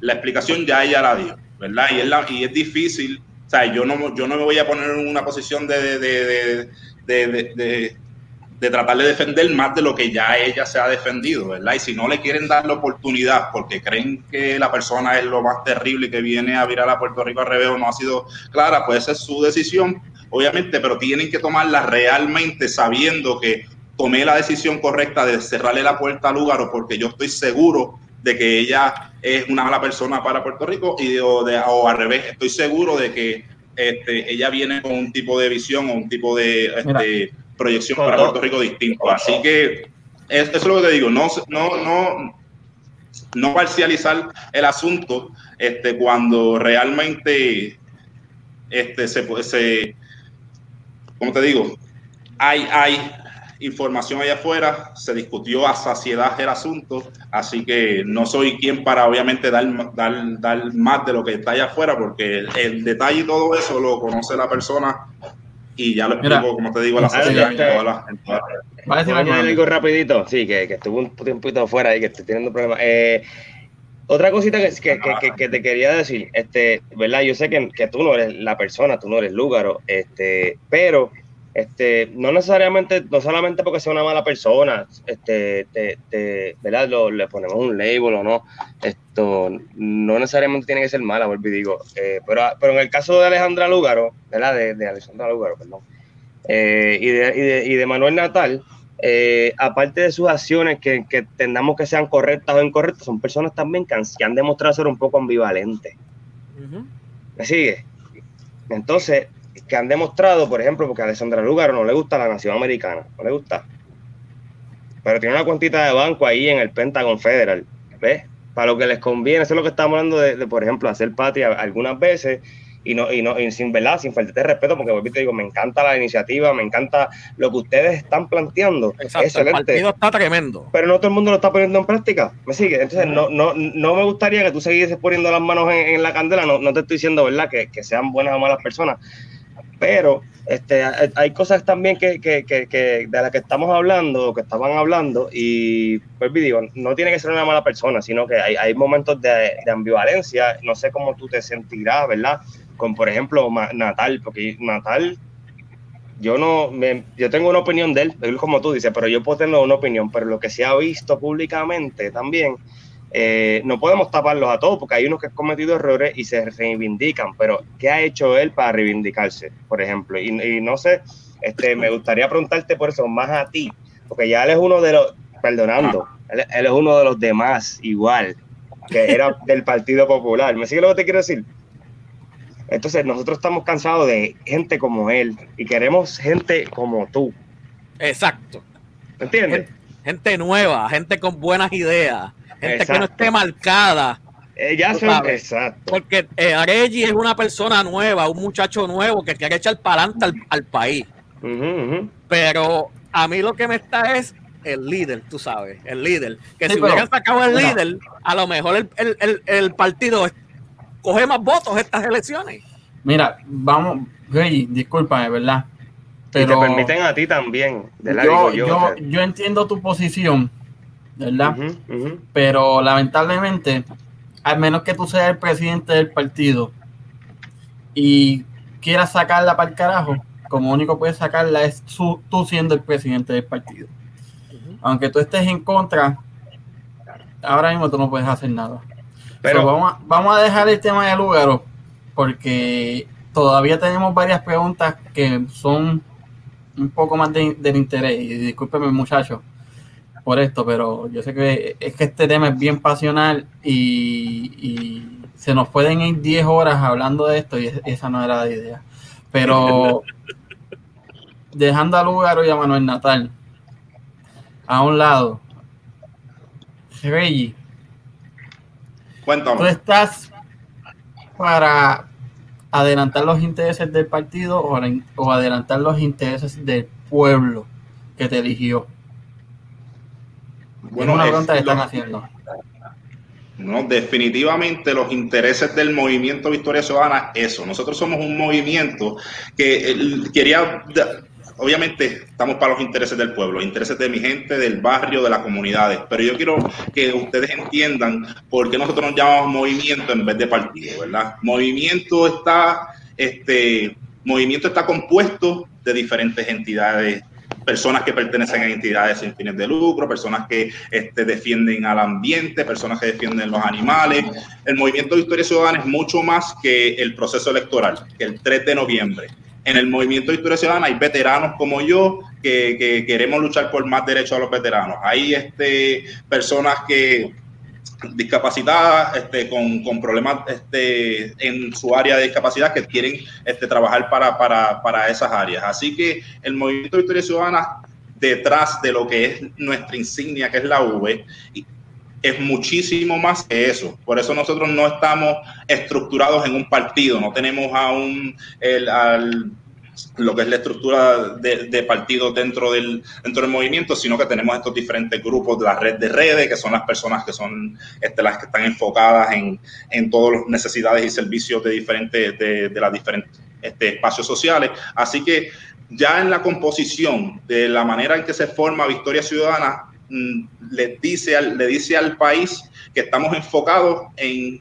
mejorar y ayudar a los intereses del pueblo. No estamos con una estructura, no ves como eh, nosotros en el distrito de Carolina, nosotros tenemos uno que es maestro, somos dos psicólogos, hay otras que son especialistas en ambiente, este, tenemos todo, tenemos nuestros legisladores este, para, para, los diferentes municipios, estamos enfocados, obviamente, somos un, un, un, grupo bien diverso que tenemos, que traemos la realidad de lo que son las necesidades y los intereses de nosotros, de los partidos, de los, de los pueblos, que no nos han escuchado todos estos años y que necesitamos realmente entrar en la política este, pública electoral para que estas cosas sucedan. Así que definitivamente no, es, no, no quería contestarte sí, pues los intereses del pueblo, así es una forma este, directa, fácil, este, que, que todos los políticos políticos mencionan, sino que en la acción, en lo que se ha formado Victoria Ciudadana es directamente a servirle a los intereses del pueblo. Así que por eso confío en que todos los que hemos dado el paso al frente, los 132 con Alexandra Lugar, nuestra comisionada residente y todos los candidatos, están, tenemos un interés genuino de devolverle al país en la política que se merece. Así que este ese es nuestro norte, lo que vamos a estar trabajando. Cuando tú seas el representante, el senador, perdona, senador de, mi distrito, que distrito que si yo vuelvo a casa me representa a mí, yo puedo ir a donde esté tu oficina, sea en el Capitolio, o sea la oficina en Carolina o en Río Grande o en Fajardo, y yo puedo sentarme contigo y decirte, mira, en mi barrio, La Ponderosa, Río Grande, parte de tu distrito está pasando esto, esto y esto, y necesito que tú me des la mano, pero hoy venga este, Alessandra Lugaro como gobernadora y diga, tenemos que hacer esto para estos otros pueblos porque el alcalde de ese pueblo es de nuestro partido por encima de el alcalde que sea popular o sea PNP, quien gane. No sé quién diablo es el candidato de alcalde por el PNP, yo sé que, que el periquero, que era mano derecha del alcalde corrupto, ahora mismo preso en Gallo de Oro, Eduardo Rivera Correa, sigue siendo alcalde de Río Grande. No, no, no. Tú vas a, tú vas a ponerme a mí, tú me vas a poner a mí por encima de Lugaro o tú vas a poner a Lugaro. Mira, todos los candidatos, incluyendo a Alexandra Lugaro, la comisionada residente Zaira Jordán, este servidor, nos debemos a la agenda urgente.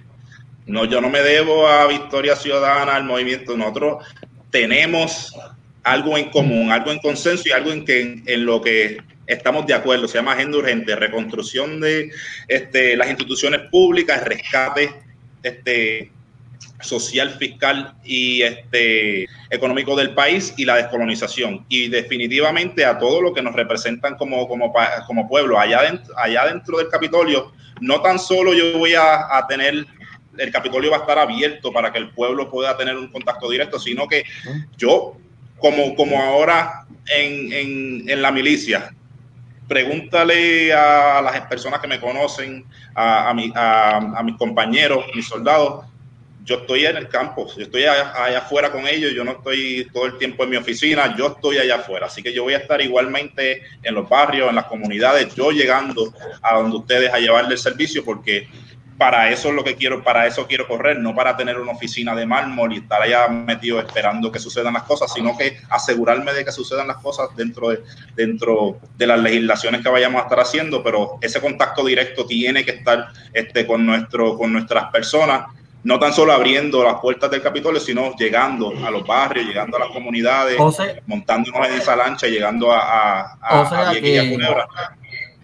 si nos dejamos llevar por tu palabra, Martín Rosario, residente de Altura de Río Grande, te llama y te dice, mira, necesitamos esta situación en, en altura, necesitamos que nos dé la mano. Octavio Irwin Morales Robles de Fajardo te llama, mira, este senador, tenemos esta situación, ¿cómo nos puedes dar la mano? Este Cande de Carolina, Ángel Candelaria de Carolina te llama, mira, este senador, en el barrio Bajasa, por decir un barrio, mira, en el barrio Bajasa tenemos esta necesidad, ¿cómo tú nos puedes ayudar?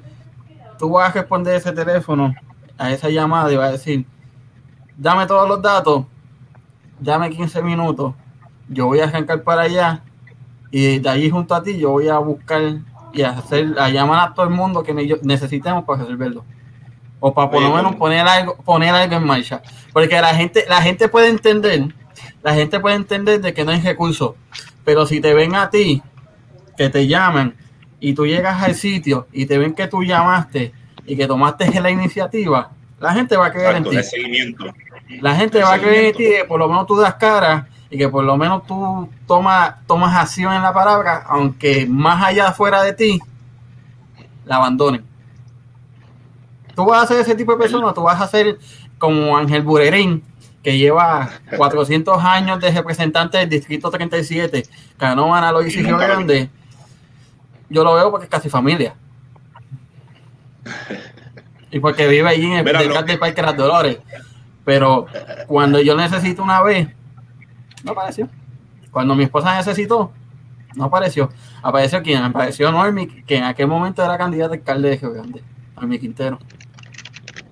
Y que no tenía el poder que tiene él. Exacto. Mira, el Reggie va a ser el, mismo Reggie que es hasta el sol de hoy, ¿verdad? Y la gente que me conoce sabe, la gente que me conoce sabe que voy, que, me voy a enrollar las mangas. Vamos a estar allá en el, fango que nos tengamos que meter, mm, nos vamos a meter. Así que eh, no venimos a hacer política de la vieja, no venimos a, dar excusas de las cosas de que las cosas no se ese es el problema de este gobierno y que ha sido el problema siempre. Se planifica, se habla, se dice que se va a hacer y se va a hacer y no hay ejecución, no hay esa, no hay, no hay esa, no hay esa acción y no hay esa supervisión donde tiene que estar y que las cosas sucedan. Así que de la manera en que haya que llegar, a donde tenga que llegar, enrollarme las mangas, hacer que las cosas funcionen y trabajen, este, para eso estamos y si no, y si no estoy haciendo mi trabajo, el cocotazo tiene que llegar, ¿verdad? Así que uno, yo estoy seguro de La, integridad que, yo he construido como persona, no voy a, desperdiciarla o destruirla este, en, este, en esta gran oportunidad que vamos a tener siendo legisladores. Así que vamos, al contrario, toda, todo, todo lo que hemos construido, todo lo que he construido hasta ahora, yo como ser humano, este, como persona, como profesional, es lo que quiero este, ofrecerle a, a, a mi familia, a mis vecinos, y a, mi, a mis y a, todos los, a toda la gente de, nuestro distrito.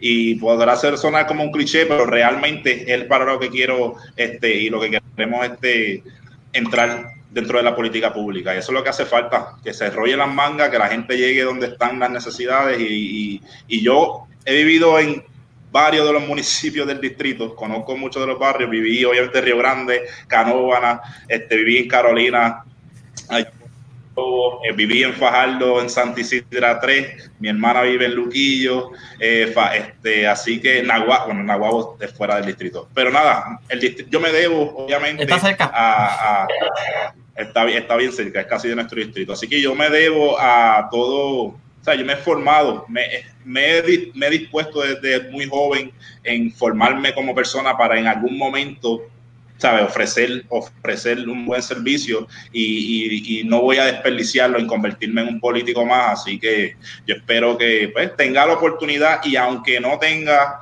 este, las, pues uno tiene que tener este, pues, los dos sacos y uno entiende cómo es esto de la política, aunque vamos con la visión de que podemos ganar y derrumbar el bipartidismo en estas elecciones, fuera de lo que es la política pública, este, la gente allá afuera sabe que Reggie muchas de mis amistades y personas que estamos en el movimiento de Historia Ciudadana, somos los que estamos allá afuera dando la mano siempre. Y, este, y vamos a estar para ello hoy y mañana y hasta que nos den la oportunidad. Eh, ¿cómo, eh, ¿cómo, tú ves y proyectas al partido, al, al movimiento Victoria Ciudadana, eh, ganando escaños este, en el Senado, metiéndose en el Senado como el partido independentista? ustedes están proyectando eso, eh, meterse en el Senado aunque no ganen gobernación, comisaría.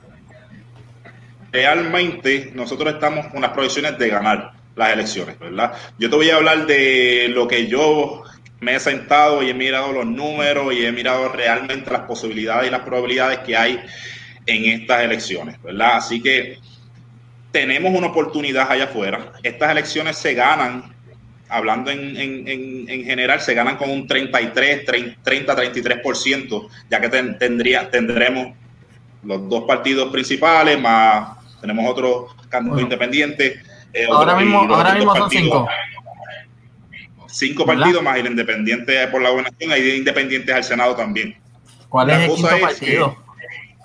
No, no, es independiente, un partido, este, candidato independiente. Yo sé, está Eliezer Molina, están ustedes, están las tres, los rojos y los azules. Los tres miembros de siempre. Para no mencionarlo. Rojos, azules, verdes. Molina, para, la gobernación 5 con Eliezer. Ahí va. Proyecto Dignidad, Proyecto Dignidad, Movimiento Victoria Ciudadana y, los y el Independiente. Ok, Proyecto Dignidad. Se llama Proyecto Dignidad, es el sexto, el quinto. Ese es el que no me, me pasaba a mí por la mente. Exacto. Este, este, mira. Nada, bueno, como está, sí. Ah, bueno, como estaba mencionando, las probabilidades en estas elecciones son reales. Tenemos, tenemos unas proyecciones reales. Obviamente tenemos que salir allá afuera a llevar el mensaje, que la gente sepa que en las próximas elecciones hay una oportunidad, hay una opción nueva en la papeleta. Ese, ese es nuestro challenge, ese es nuestro reto, que la gente sepa que hay un movimiento, un partido nuevo dentro de las papeletas y sacar a la gente a votar y que se y que saquen la tarjeta electoral. El cuadrenio pasado, el cuadrenio pasado, los independientes, el PPT, sacaron 20% del, del, del, voto, fueron casi 300 mil votos, más el millón de personas que se quedaron en su casa. ¿Verdad? So que tú tienes 300 mil personas que ya votaron fuera de la, de la vieja política. Tienes a un millón de personas que se quedaron en su casa, tienes a todas las personas molestas del PPD y del PNP, que esos dos partidos han perdido de casi 600 mil votos de una elección a otra, del 2012 al 16, cada uno perdió 200 y pico de mil votos. En estas elecciones, después del huracán María, después de que votamos a Ricky, después de todo el revolú de, de, de esta administración, estos partidos van a continuar perdiendo votos. Así que hay una proyección buena allá afuera, pero como le dije, tenemos una misión fuerte en inscribir gente nueva, de que esa gente que no entendía que había una opción en el 2016 salgan a votar, ese millón de personas que se quedan en su casa, que son muchos, que con un por ciento bajo de esas personas que salgan a votar ya son este, 100 mil personas más nuevas que salen a votar, las personas molestas de los rojos azul. Este, así que hay, los números están allá afuera. Lo que hay que sacar, obviamente, es sacar la gente a votar, inscribirla y llevar el mensaje de que existe una opción para derrotar al bipartidismo, que es el movimiento Victoria Ciudadana. Así que eh, contamos, contamos con los números allá afuera, pero como te digo, tenemos que motivar a la gente a salir a votar. Eh, otra cosa, otra cosa que... Sí, no, por eso, y otra cosa que te, que te, que te quiero decir también, Rey, eh, ¿verdad? Con mucho respeto y mucho aprecio. No te olvides de la diáspora, que eso se lo pedimos también, se lo dijimos al, al, ¿verdad? al, candidato. Candidato del Partido Popular, este, Peter Norat. Peter Nora, la diáspora, te digo, los que vivimos fuera de, Estados Unidos, acuérdate que tenemos, tenemos una idea, como, como cubrimos en, en, ese episodio, tenemos una idea, un, broad spectrum, ¿verdad? De, de, porque, porque al haber vivido, al haber salido de la isla y ver el déficit, ¿verdad? Cuando estamos viviendo por acá, realmente los déficits que hay y en qué podemos mejorar pues yo creo que, que el, el, que se impulse ese voto, y más, vamos, vamos a impulsar eso nosotros aquí en, este podcast de ahora en adelante, que se, que se impulse el voto de la diáspora, de todos los que estamos acá afuera, se puedan, se puedan, se les permita votar porque somos, ¿cuántos? 5 o 6 millones de, de, puertorriqueños afuera y realmente que, vuelvo y digo, con las ideas de aquí, ideas de allá, porque las alianzas público-privadas que, que, a lo mejor hay aquí, alguna otra idea, mencioné esa por decir una, pero yo creo que sí, ¿verdad? tú crees? Para, que sepa, ¿ah? para que sepan lo importante que es la diáspora, para que sepan lo importante que es la diáspora para el movimiento de Victoria Ciudadana, entras a Victoria Ciudadana, red de red, red de redes de la diáspora.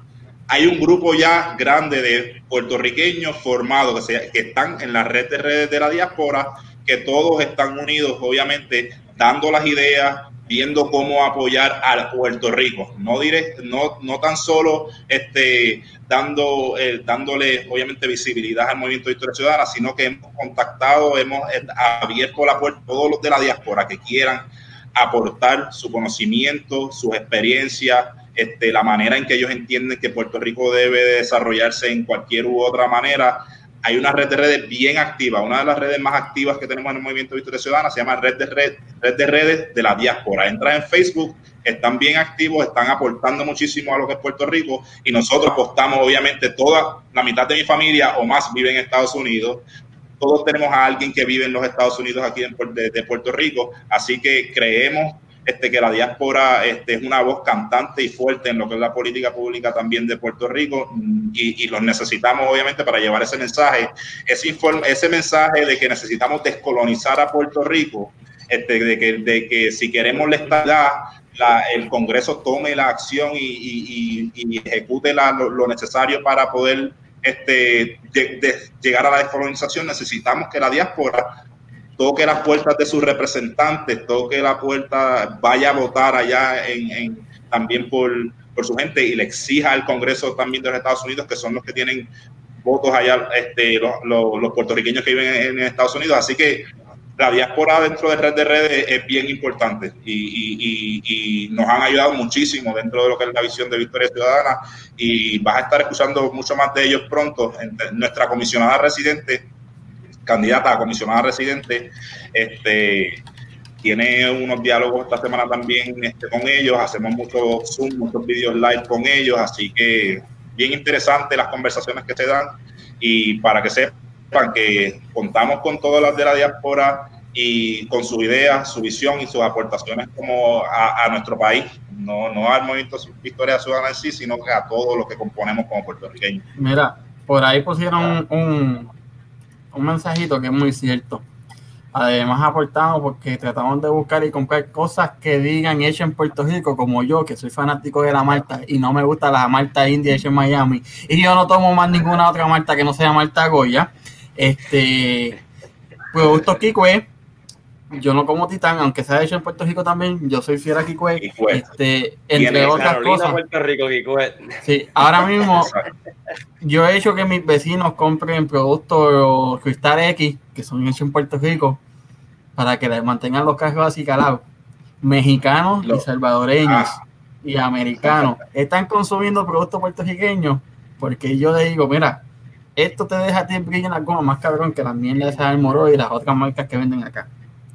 Ya que ella tocó ese punto, yo quisiera que cuando tú seas senador, crees una ley que, que busque ayudar a ese comerciante puertorriqueño a exportar su producto de manera más segura y más este, versátil para que pueda llegar no solamente a la costa este de Estados Unidos, que pueda llegar más fácilmente a, Chicago, que pueda llegar más fácilmente a Texas, que pueda llegar más fácilmente a la gente de puertorriqueña en California, entre otros estados que están locos por consumir lo suyo.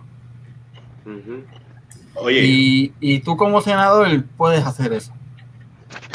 No, definitivamente, oye, todo lo podemos producir, todo lo que podemos producir como puertorriqueños, tanto para nosotros como para el para Estados Unidos y el, y el Caribe y Latinoamérica, todo lo que podemos producir y no lo estamos haciendo porque no tenemos a alguien, una persona este, con la visión de que de que podemos hacerlo, de que tenemos la capacidad, tenemos las personas más preparadas de la Universidad de, Puerto, de Puerto Rico de Mayagüez, de Río Piedra, de la Politécnica, tenemos los ingenieros, tenemos las personas con estas capacidades, pero nuestro gobierno, a mi visión y a lo que así hemos sido hasta ahora, eh, es un obstáculo. Tenemos que convertirnos en, en, en, poder facilitar, en facilitadores de todo lo que sea el, el desarrollo y la producción para eso es una de las cosas que más me molesta del gobierno. Una de las cosas más que se supone que nuestra política pública sea para hacerle la vida fácil al, al, que quiera este, desarrollar y emprender y exportar. Se supone que le hagamos fácil sacar los permisos. Se supone que busquemos este, bajarle los costos de producción. Se supone que busquemos sueldos y salarios dignos a nuestros trabajadores y trabajadoras que van a producir ese producto puertorriqueño. Tenemos que apostar a la agricultura. Pero ahora mismo, mano, no hay, no hay una visión en, en conjunto en la política pública de que podemos hacerlo. Y la visión que hay ahora está cerrada en que tenemos que ser Estado, tenemos que ser independientes, este, solamente esa visión este, ideológica que, que, y que no piensan en más nada, no piensan en más nada, pudiendo hacer todo este proceso en, en, en, el camino, ¿verdad? Y estamos desperdiciando talento. Mira. Se nos está yendo de Puerto Rico tantos buenos talentos, se están muriendo otros talentos, estamos desperdiciando tiempo este, y, y, buena, y buenas oportunidades para, para que Puerto Rico tenga un buen desarrollo económico y se nos, se nos están vaciando los pueblos, se nos están vaciando las áreas de agricultura, se nos está vaciando la isla porque el gobierno es un obstáculo. Y cuando uno este, cuando uno llega a, la política pública, se supone que uno tenga una visión de facilitador y de hacer las cosas más fáciles y más, y, más llevaderas y, enriquecer al país. Y si tú enriqueces a, tu, a los ciudadanos, tú enriqueces a tu país. Así que esa es, mi visión. Yo a mí me gusta mirar mucho los otros países industrializados este, y cómo han, cómo han sacado hacia adelante su economía, cómo el, el ingreso per cápita es bien alto y es aportando apostando a su educación, apostando a su infraestructura, apostando a sus empresas, apostando a, su gente. Así que yo creo que eso es lo que hace falta en Puerto Rico y ninguno de los otros partidos lo han hecho o nos han fallado en el proceso. Así que es parte de lo que este, queremos hacer. Otra, otra, propuesta y otra, y otra idea que, no he podido hablar mucho hoy porque hoy he estado con muchos problemas, ¿verdad? Técnico sí, Pero... la mierda de internet de Liberty con el cable submarino de, de que yo sé yo. A eso iba, ¿verdad? Este, otra propuesta que me gustaría mucho porque se habla mucho de los estudiantes, se habla mucho de, y es bien importante, ¿verdad? Que los estudiantes estén, eh, ¿verdad? Este, a la vanguardia de, de a lo, ¿verdad? Pero también la gente, ya la clase trabajadora que está allá hoy, hoy, porque como te, como te dije, mira, yo trabajaba en, en, en Fort Buchanan, este, cuando salí del ejército volví a Puerto Rico y trabajé en Fort Buchanan y tenía buen trabajo, como estaba diciendo ayer, y hacía patria. ¿sabes? Sudaba lo mío, pagaba mis impuestos, ¿me entiendes? Pagaba mi, mi, donde yo vivo, mi que.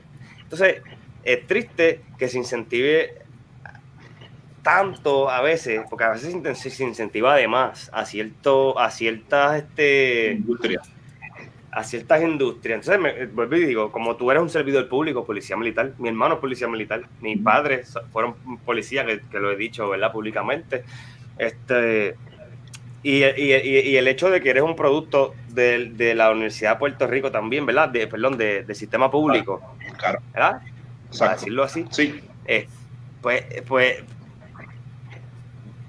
no sé, no sé, no sé. Eh, es algo que, me gustaría, sí, sí, algo que me gustaría que, que, que, también se incentivara a la clase trabajadora, porque yo trabajaba, y ahí no estudiaba, yo trabajaba, yo tenía mi familia. Y el que me conoce sabe que lo voy a decir. Pues yo me fui cuando ganó García Padilla. Y si García Padilla gana, yo me voy. ¿Por qué?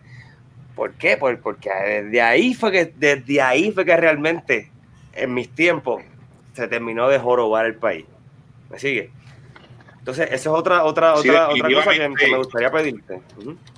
Oye, definitivamente hay que eh, revisar toda la, todas las leyes de incentivos a las personas y a las industrias que nosotros, este, como país, le damos la, bienvenida a, Puerto Rico, pero este, muchas veces producen aquí, pero el ingreso y lo que generan va para sus países o para su, o para su propio capital y nos olvidamos definitivamente de, todas este, las pequeñas empresas, este, pequeñas empresas, ponemos demasiado muchos eh, impuestos o trabas para que hagan sus negocios.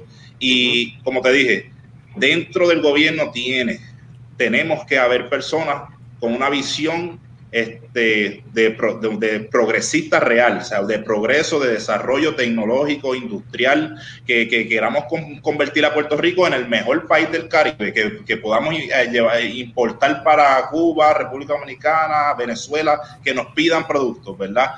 Y, eso... Estados este, Unidos, porque tú sabes, lo que, tú sabes lo que es comprar un aguacate mexicano que es así de grande cuando en Puerto Rico se dan unos cabrones aguacates tipo guiro, que son más grandes que mi muñeco de arte de 16 o 40 pulgadas, de, sí, 16 pulgadas de grande, y que son más sabrosos, son pura mantequilla, y tú tienes que pagar 3, 2 pesos por una mierda de aguacate, o, tiene, o que tienes fincas de mango, como en el área azul, un mango que sabe en la madre, pero tienes que comprar acá un mango de, de, de Perú que, que, los plátanos son de Santo Domingo, son buenos, pero de Puerto Rico son mejores, lo siento, muchachos. lamentablemente, aquí también, aquí mismo consumimos productos que nosotros mismos producimos, o sea, consumimos productos de otros países que nosotros mismos producir, podemos producir, como dicen todos estos aguacates y de mango.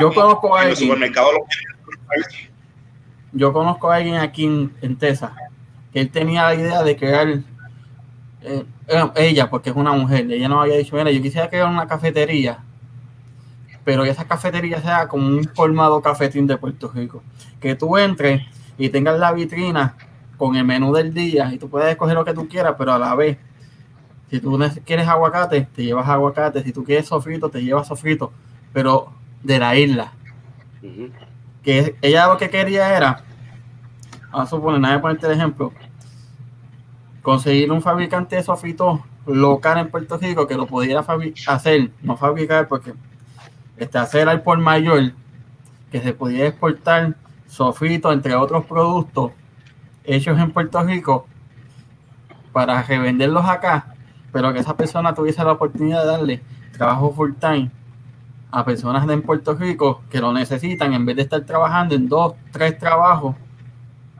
para poder mantener su familia. Y la economía va a correr también. Literalmente, ustedes, ustedes logran hacer eso. La, economía no solamente va a correr. Tú sabes puertorriqueño que no, tú sabes puertorriqueño que va a volver a Puerto Rico porque va a conseguir trabajo. Ya hay fila, es que ya hay fila esperando que eso pase. Para muchas razones. Digo, para muchas razones. Y nosotros que estamos acá, ¿tú sabes cómo nos vamos a sentir más cerca de casa? Por poder conseguir sofitos con ese olor a campo de Puerto Rico, de allá. Este, plátanos de, de, de, de Yabucoa, que hay fincas de plátanos por montones. este mango y aguacate del sur, entre otras cosas. Las piñas. Tú sabes Piña de manatí, que es rico. Hay que también fomentar dentro, dentro, de ese mismo tema y, una problemática que yo creo que también tiene que ver con, todo esto, es que a nosotros nos, nos han educado para el, sistema que hay de, gobierno y de educación, eh, nos, educan para ser empleados, ¿verdad? Para trabajar en, en, en una en una fábrica, trabajar para otros, no ser emprendedores, no aprender, no tener análisis crítico, poder tener una visión como que eh, cómo yo puedo hacer una empresa, o sea, cómo yo puedo desarrollar una empresa desde cero, de, cualquier tipo de producto, cómo yo eh, emprendo y, tomo un producto y, lo, y, logro exportarlo desde mi isla.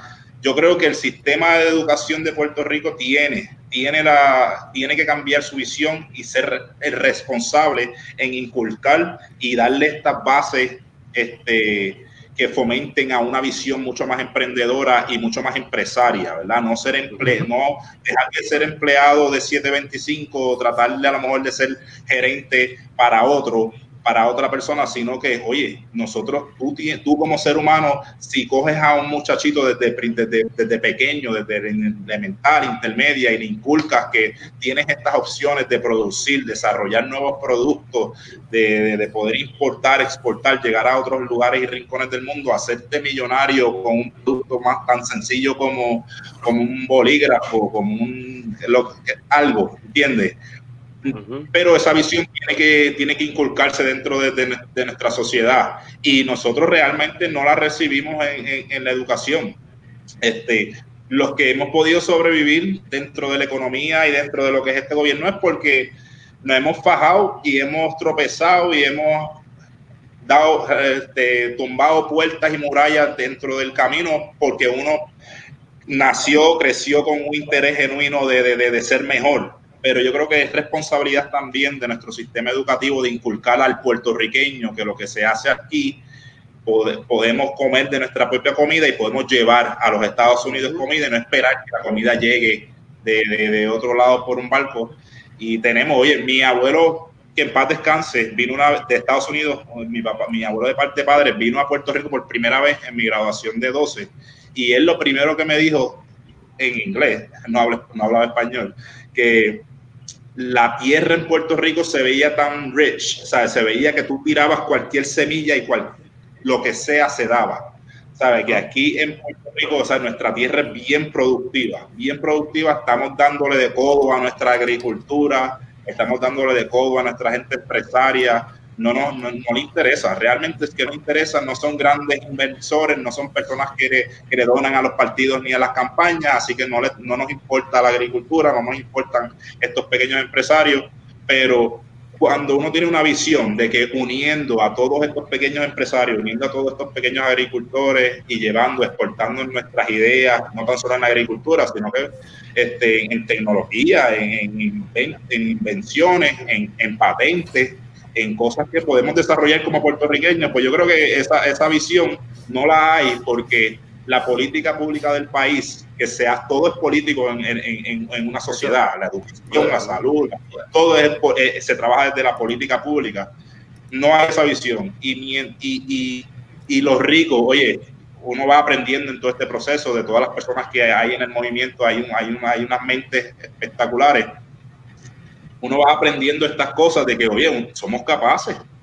Yo, ¿sabes? Eh, somos capaces de hacer todo esto. Tengo, o sea, tengo, este, tengo la capacidad de entrar a la política y cambiar esto. Así que tenemos que ir cambiando esta visión este, dentro, de nuestra, dentro de nuestra sociedad y eso es parte principal de lo que trae el movimiento de historia ciudadana dentro de sus tres pilares es convertir a Puerto Rico en, en el mejor Puerto Rico posible y este, el mejor sistema de educación posible, el mejor sistema de salud, una seguridad este, envidiable eh, dentro, de, dentro de, de, nuestras capacidades como, como sociedad. Así que, bueno, eh, estamos bien motivados, obviamente, a, poder empezar a, transformar el país. Así que, si yo, mucho quiero, yo quiero que tú le dejes un, un mensaje a a las personas que apoyan al partido Movimiento Victoria Ciudadana de que no sean un partido como el independentista que regala los votos a otros partidos para tumbar algún partido que esté en el poder. Eh, porque hoy mismo vi en la prensa que Carmen Yulín está soltando a la gente del partido de, del partido de ustedes a que voten por ella en, las primarias. Y cosas que le dejo un consejo que no, no presten su voto, porque así siempre van a quedar fuera de como, como los independentistas que siempre tienen que ir a buscar firmas para quedar inscritos en, toda, en todas las elecciones. No, además de que no dañen su iniciativa. No dañen su iniciativa con esa gente que está del montón ahí. Exacto. Tú sabes, por eso es que te estamos, si, si, si entendemos, vuelvo y te digo, si entendemos que hay alguien en, tu partido, en el partido, en el movimiento, en el partido que sea, que no, con lo que no estamos de acuerdo, pues lo que tiene puertorriqueño, recuérdate que, que, que, que, no se olvida y es bien, tú sabes, digo, es, tiene memoria selectiva, pero tú sabes que te van a recordar. ¿Tú me entiendes? Este, y, y, y él no caer, como está diciendo el compañero, en, en, eso otra vez, básicamente. No, exacto. Oye, el, el movimiento Victoria Ciudadana es, es, un proyecto, es un proyecto social, es un proyecto social que es, es el proyecto social que tanto necesitábamos este, como país, ¿verdad? Realmente, realmente es un proyecto que se, que se, que se hizo desde cero, no es no es algo que ya estaba programado, no es algo que, estaba construido, es un proyecto desde cero que le está permitiendo al país por primera vez en 74 años, creo, que llevamos con el mismo estilo de política, una política buena y diferente. Este, el movimiento Victoria Ciudadana, te digo, tenemos unas diferencias, tenemos diferencias porque somos personas, o sea, son personas pensantes, tenemos cada uno nuestra capacidad de análisis crítico, pero respetamos la diferencia, ¿verdad? Respetamos la diferencia y nos sentamos en una mesa para decir en qué estamos de acuerdo. Yo te respeto a ti que tú eres independentista, te respeto que eres estadista, te respeto que este, eres conservador o eres de izquierda o eres de derecha, eres de centro, te respeto. Pero Puerto Rico, tus capacidades como eh, ingeniero, tus capacidades como madre, tus capacidades como estudiante, las necesitamos en nuestro equipo para poder eh, ofrecerle a Puerto Rico eh, un mejor porvenir. No estamos con el interés, no estamos con interés de, enriquecer a un partido, sino estamos obviamente con el, interés de enriquecer a un país en, en, un conjunto. Por eso es que dejamos atrás la diferencia, nos sentamos en una misma mesa, hablamos y, llegamos en donde pudiéramos este, tener un consenso. Así que eh, las personas que no se han sentido identificadas todos estos años, que están desilusionadas y que sienten que la política vieja les ha, les ha fallado, como siento yo que nos ha fallado todos estos años, el movimiento de Historia Ciudadana viene con una opción real de unión, porque es una unión de diferentes mentes pensantes, a aportar, a su, aportar su grano de arena para convertir a Puerto Rico en, el mejor país posible. Así que no se cierren, no se cierren ninguna persona, obviamente, eh, en, en cuestión de ideales o si me gusta o no tal y otra persona, conozca a los candidatos, conozca nuestra visión, algo que no le guste a usted dentro de, del, Victoria Ciudadana, nosotros le podemos contestar, este, le podemos explicar, podemos llegar al consenso. Esto no se trata de personas eh, individuales.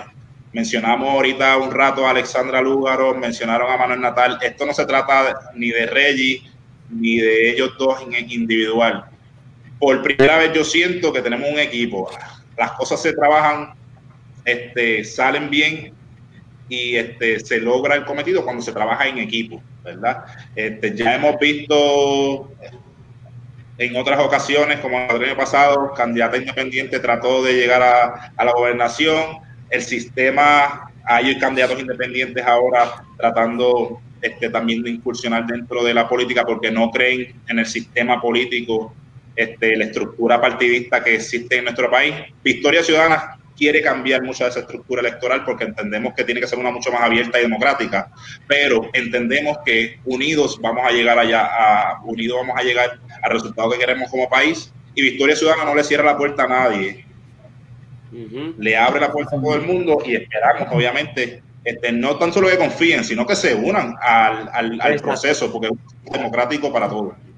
Si hay alguien que esté interesado en, el, movimiento, eh, bien rápido, si hay alguien que esté interesado en el movimiento, antes de, que no sé qué te vayan a decir acá, tú, tú no puedes decir cómo, cuáles son las cualificaciones que tienes que, que básicamente, qué necesitas para, para, para porque, ¿verdad? Nos gustaría que, que, que viniera más gente, ¿no? Con nuevas ideas también.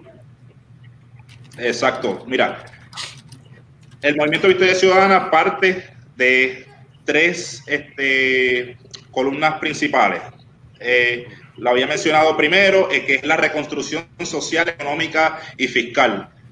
Es, eh, los tres pilares de, de Victoria Ciudadana, las personas tienen que estar de acuerdo con esos tres pilares, que es la reconstrucción social, económica y fiscal también el rescate de nuestras instituciones públicas y la descolonización. Esos son, por empezar, son tres pilares que la persona tiene que estar de acuerdo. Usted va, la persona va a victoriaciudadana.com, ahí está la agenda urgente, que así es que somos se llama nuestra propuesta este, inicial, se llama la propuesta, la agenda urgente, tiene los tres pilares de la, de, a los que hicimos el consenso. Obviamente todos están detallados en lo que habla de, de, las medidas de corrupción, de las medidas económicas, de las medidas de salud, de educación y la descolonización. Y además de eso nos suscribimos a unos principios éticos. Dentro de esa página usted va y lee los principios éticos del Movimiento Victoria Ciudadana que comprenden lo que este, todo buen ser humano y buen ciudadano este, puertorriqueño debe de tener este, en su norma como, como, persona. Así que, eh, y tener un interés genuino, un interés genuino en ayudar a su comunidad, en, apoyar a los grupos más desventajados, en, ser una voz este, de lucha, de lucha. Ya yo, ¿sabes? Puerto Rico lleva tanto tiempo, hay tantos grupos, ahora que estoy en el movimiento Victoria Ciudadana, ahora descubro mucho más de estas personas que hacen las protestas, todo, hacen protestas todo, todos los años, están luchando día y noche, día y noche porque se le den beneficios, derechos, están en el movimiento Victoria Ciudadana, porque ya es hora, ya es hora de que no, ¿por qué tenemos que estar todos los años haciendo protestas frente a la calle Fortaleza cuando este, cuando cuando el en contra del gobierno, cuando se supone que el gobierno esté trabajando para nosotros. Así que nada, el gobierno en Victoria Ciudadana, entra en victoriaciudadana.com y también a la red de redes en Facebook, red de redes de la, de la pobreza LGBT, eh, red de redes de la diáspora, red de redes de educación, de salud. Ahí hay profesionales y personas. Este, no tienes que tener un doctorado en, en, educación para entrar a la red de redes de educación. Tú tienes un interés en aportar a la red de educación, tú entras, te dan a, te aceptan al grupo, vas, eh, participas de los chats, de los Zooms y aportas al, y aportas al país. Brutal. Mira, Reggie, este, se nos pasó el tiempo sin darnos cuenta, ¿verdad? ¿Cómo la gente te puede seguir para que sigan tu, tu trabajo? Este, una vez gane oh. el día 3, el día 4 te quiero aquí sin falta. Y si no sabes que te voy a estar llamando y te voy a explotar ese teléfono más que te lo van a explotar la gente felicitándote. Así que, espero que me hagas esa pregunta también. Sí, eh, espero que ese compromiso del día 4 una vez gane de estar aquí me lo des ahora. Ok, y, y ¿cómo te pueden seguir la gente para que puedan seguir tu plataforma de trabajo? Y si tienen todavía alguna duda antes de que sea el, el día de las elecciones, este, te puedan te la puedan hacer llegar a ti directamente y tú puedas ir uno a uno. A directo, mis redes sociales yo las trabajo yo mismo. Mis redes sociales yo las dirijo yo mismo y me contesto inmediatamente casi. Así que me pueden buscar en Twitter, Instagram y Facebook con el mismo hashtag, el mismo arroba Reggie Smith MVC de mi Movimiento Victoria Ciudadana. Reggie Smith MVC me consiguen en todas las redes o Reggie Smith Pizarro Este, en Facebook tengo este, propuestas en mis redes sociales, las actividades, vamos a estar caminando, vamos a estar haciendo mucho ruido en la 65 Infantería, vamos a estar este, llevando el mensaje de que hay una nueva política puertorriqueña en las próximas, para las próximas elecciones, así que nada, les agradezco la oportunidad y, les exhorto a, digo, de hacer, todo, de hacer público, yo no tengo, no tengo está, está, público, así que entra y lo, dígalo, dígalo. Este, les exhorto a ustedes y a todo el público que nos vea, desen la oportunidad de conocer las propuestas, conocer a los candidatos, no se cierren este, en una idea este, fija, busquen información. Hay mucha gente buena en el movimiento Victoria Ciudadana que lo que queremos es aportar y cambiar a Puerto Rico. Y yo creo que esta es la oportunidad. Si no se hace ahora, yo no entiendo cómo, cuándo lo podemos hacer. Ya sacamos un gobernador este, como país, este, falta que saquemos a los demás, ¿verdad? Así te la doy, te la doy, te la doy grandemente. Si no se hace ahora, no sé cuándo se va a hacer porque ya estamos, ya se supone que estemos ahí. Si de esta Puerto Rico no aprende, no va a aprender nunca, ¿sabes? Huracanes, terremotos, este, protestas, hemos sacado, hemos pasado todo de todas. Yo creo que la señal es el 2020, así que no, no, no, no pensemos que somos, somos pequeños ellos han dominado, ¿sabes? han dominado por décadas la política pública, pero somos otra nueva generación. Nuestros viejos ya saben este, lo que sus partidos, sus partidos le han dado y que les han fallado. Así que no tan solo a la juventud a que se inscriba y a que vote por eh, Victoria Ciudadana, sino que a todas esas personas adultas y nuestros viejos y nuestras viejas que saben que les han fallado una y otra vez, denos la oportunidad que nos den la oportunidad de enseñar que se puede hacer política nueva, política buena y este y echar para adelante a Puerto Rico. Hay gente joven. Exacto. Bueno, Reggie, mano, mil gracias. Éxito. Este, ya sabes que si el 4, si ganas el 3 y el 4 a las 10 de la mañana, tú no me has dicho, estoy ready para por la noche, voy es más, voy a coger un pasaje, voy a caer en la Río Grande y te voy a buscar y te voy a dejar por el cuello. Como quiera, vamos a ir. Si llegas acá, vamos a ir a. Si llegas acá, vamos a los kioscos primero. Ah, bueno, dale. Esa va. Y si acá, te traemos a la NASA. Venga, no, le vayas a dar este primero entrevista a Jay Fonseca. Vienes a donde no, acá. Exacto. Eh, este, este, es tu podcast, esta es tu casa, mano. Mil gracias por la oportunidad. La gente, la gente en Facebook te estuvo viendo bastante, eso, había bastante en Facebook en YouTube o estuvo encendido. no, no. Este, este, YouTube hubo gente con buenas preguntas, pero había un montón, así que, mano, éxito, bendiciones a ti, a tu familia. Me da saludo a tu señora madre, que se le quiere mucho. Este, ya sabes, el día 4 te voy a estar llamando más.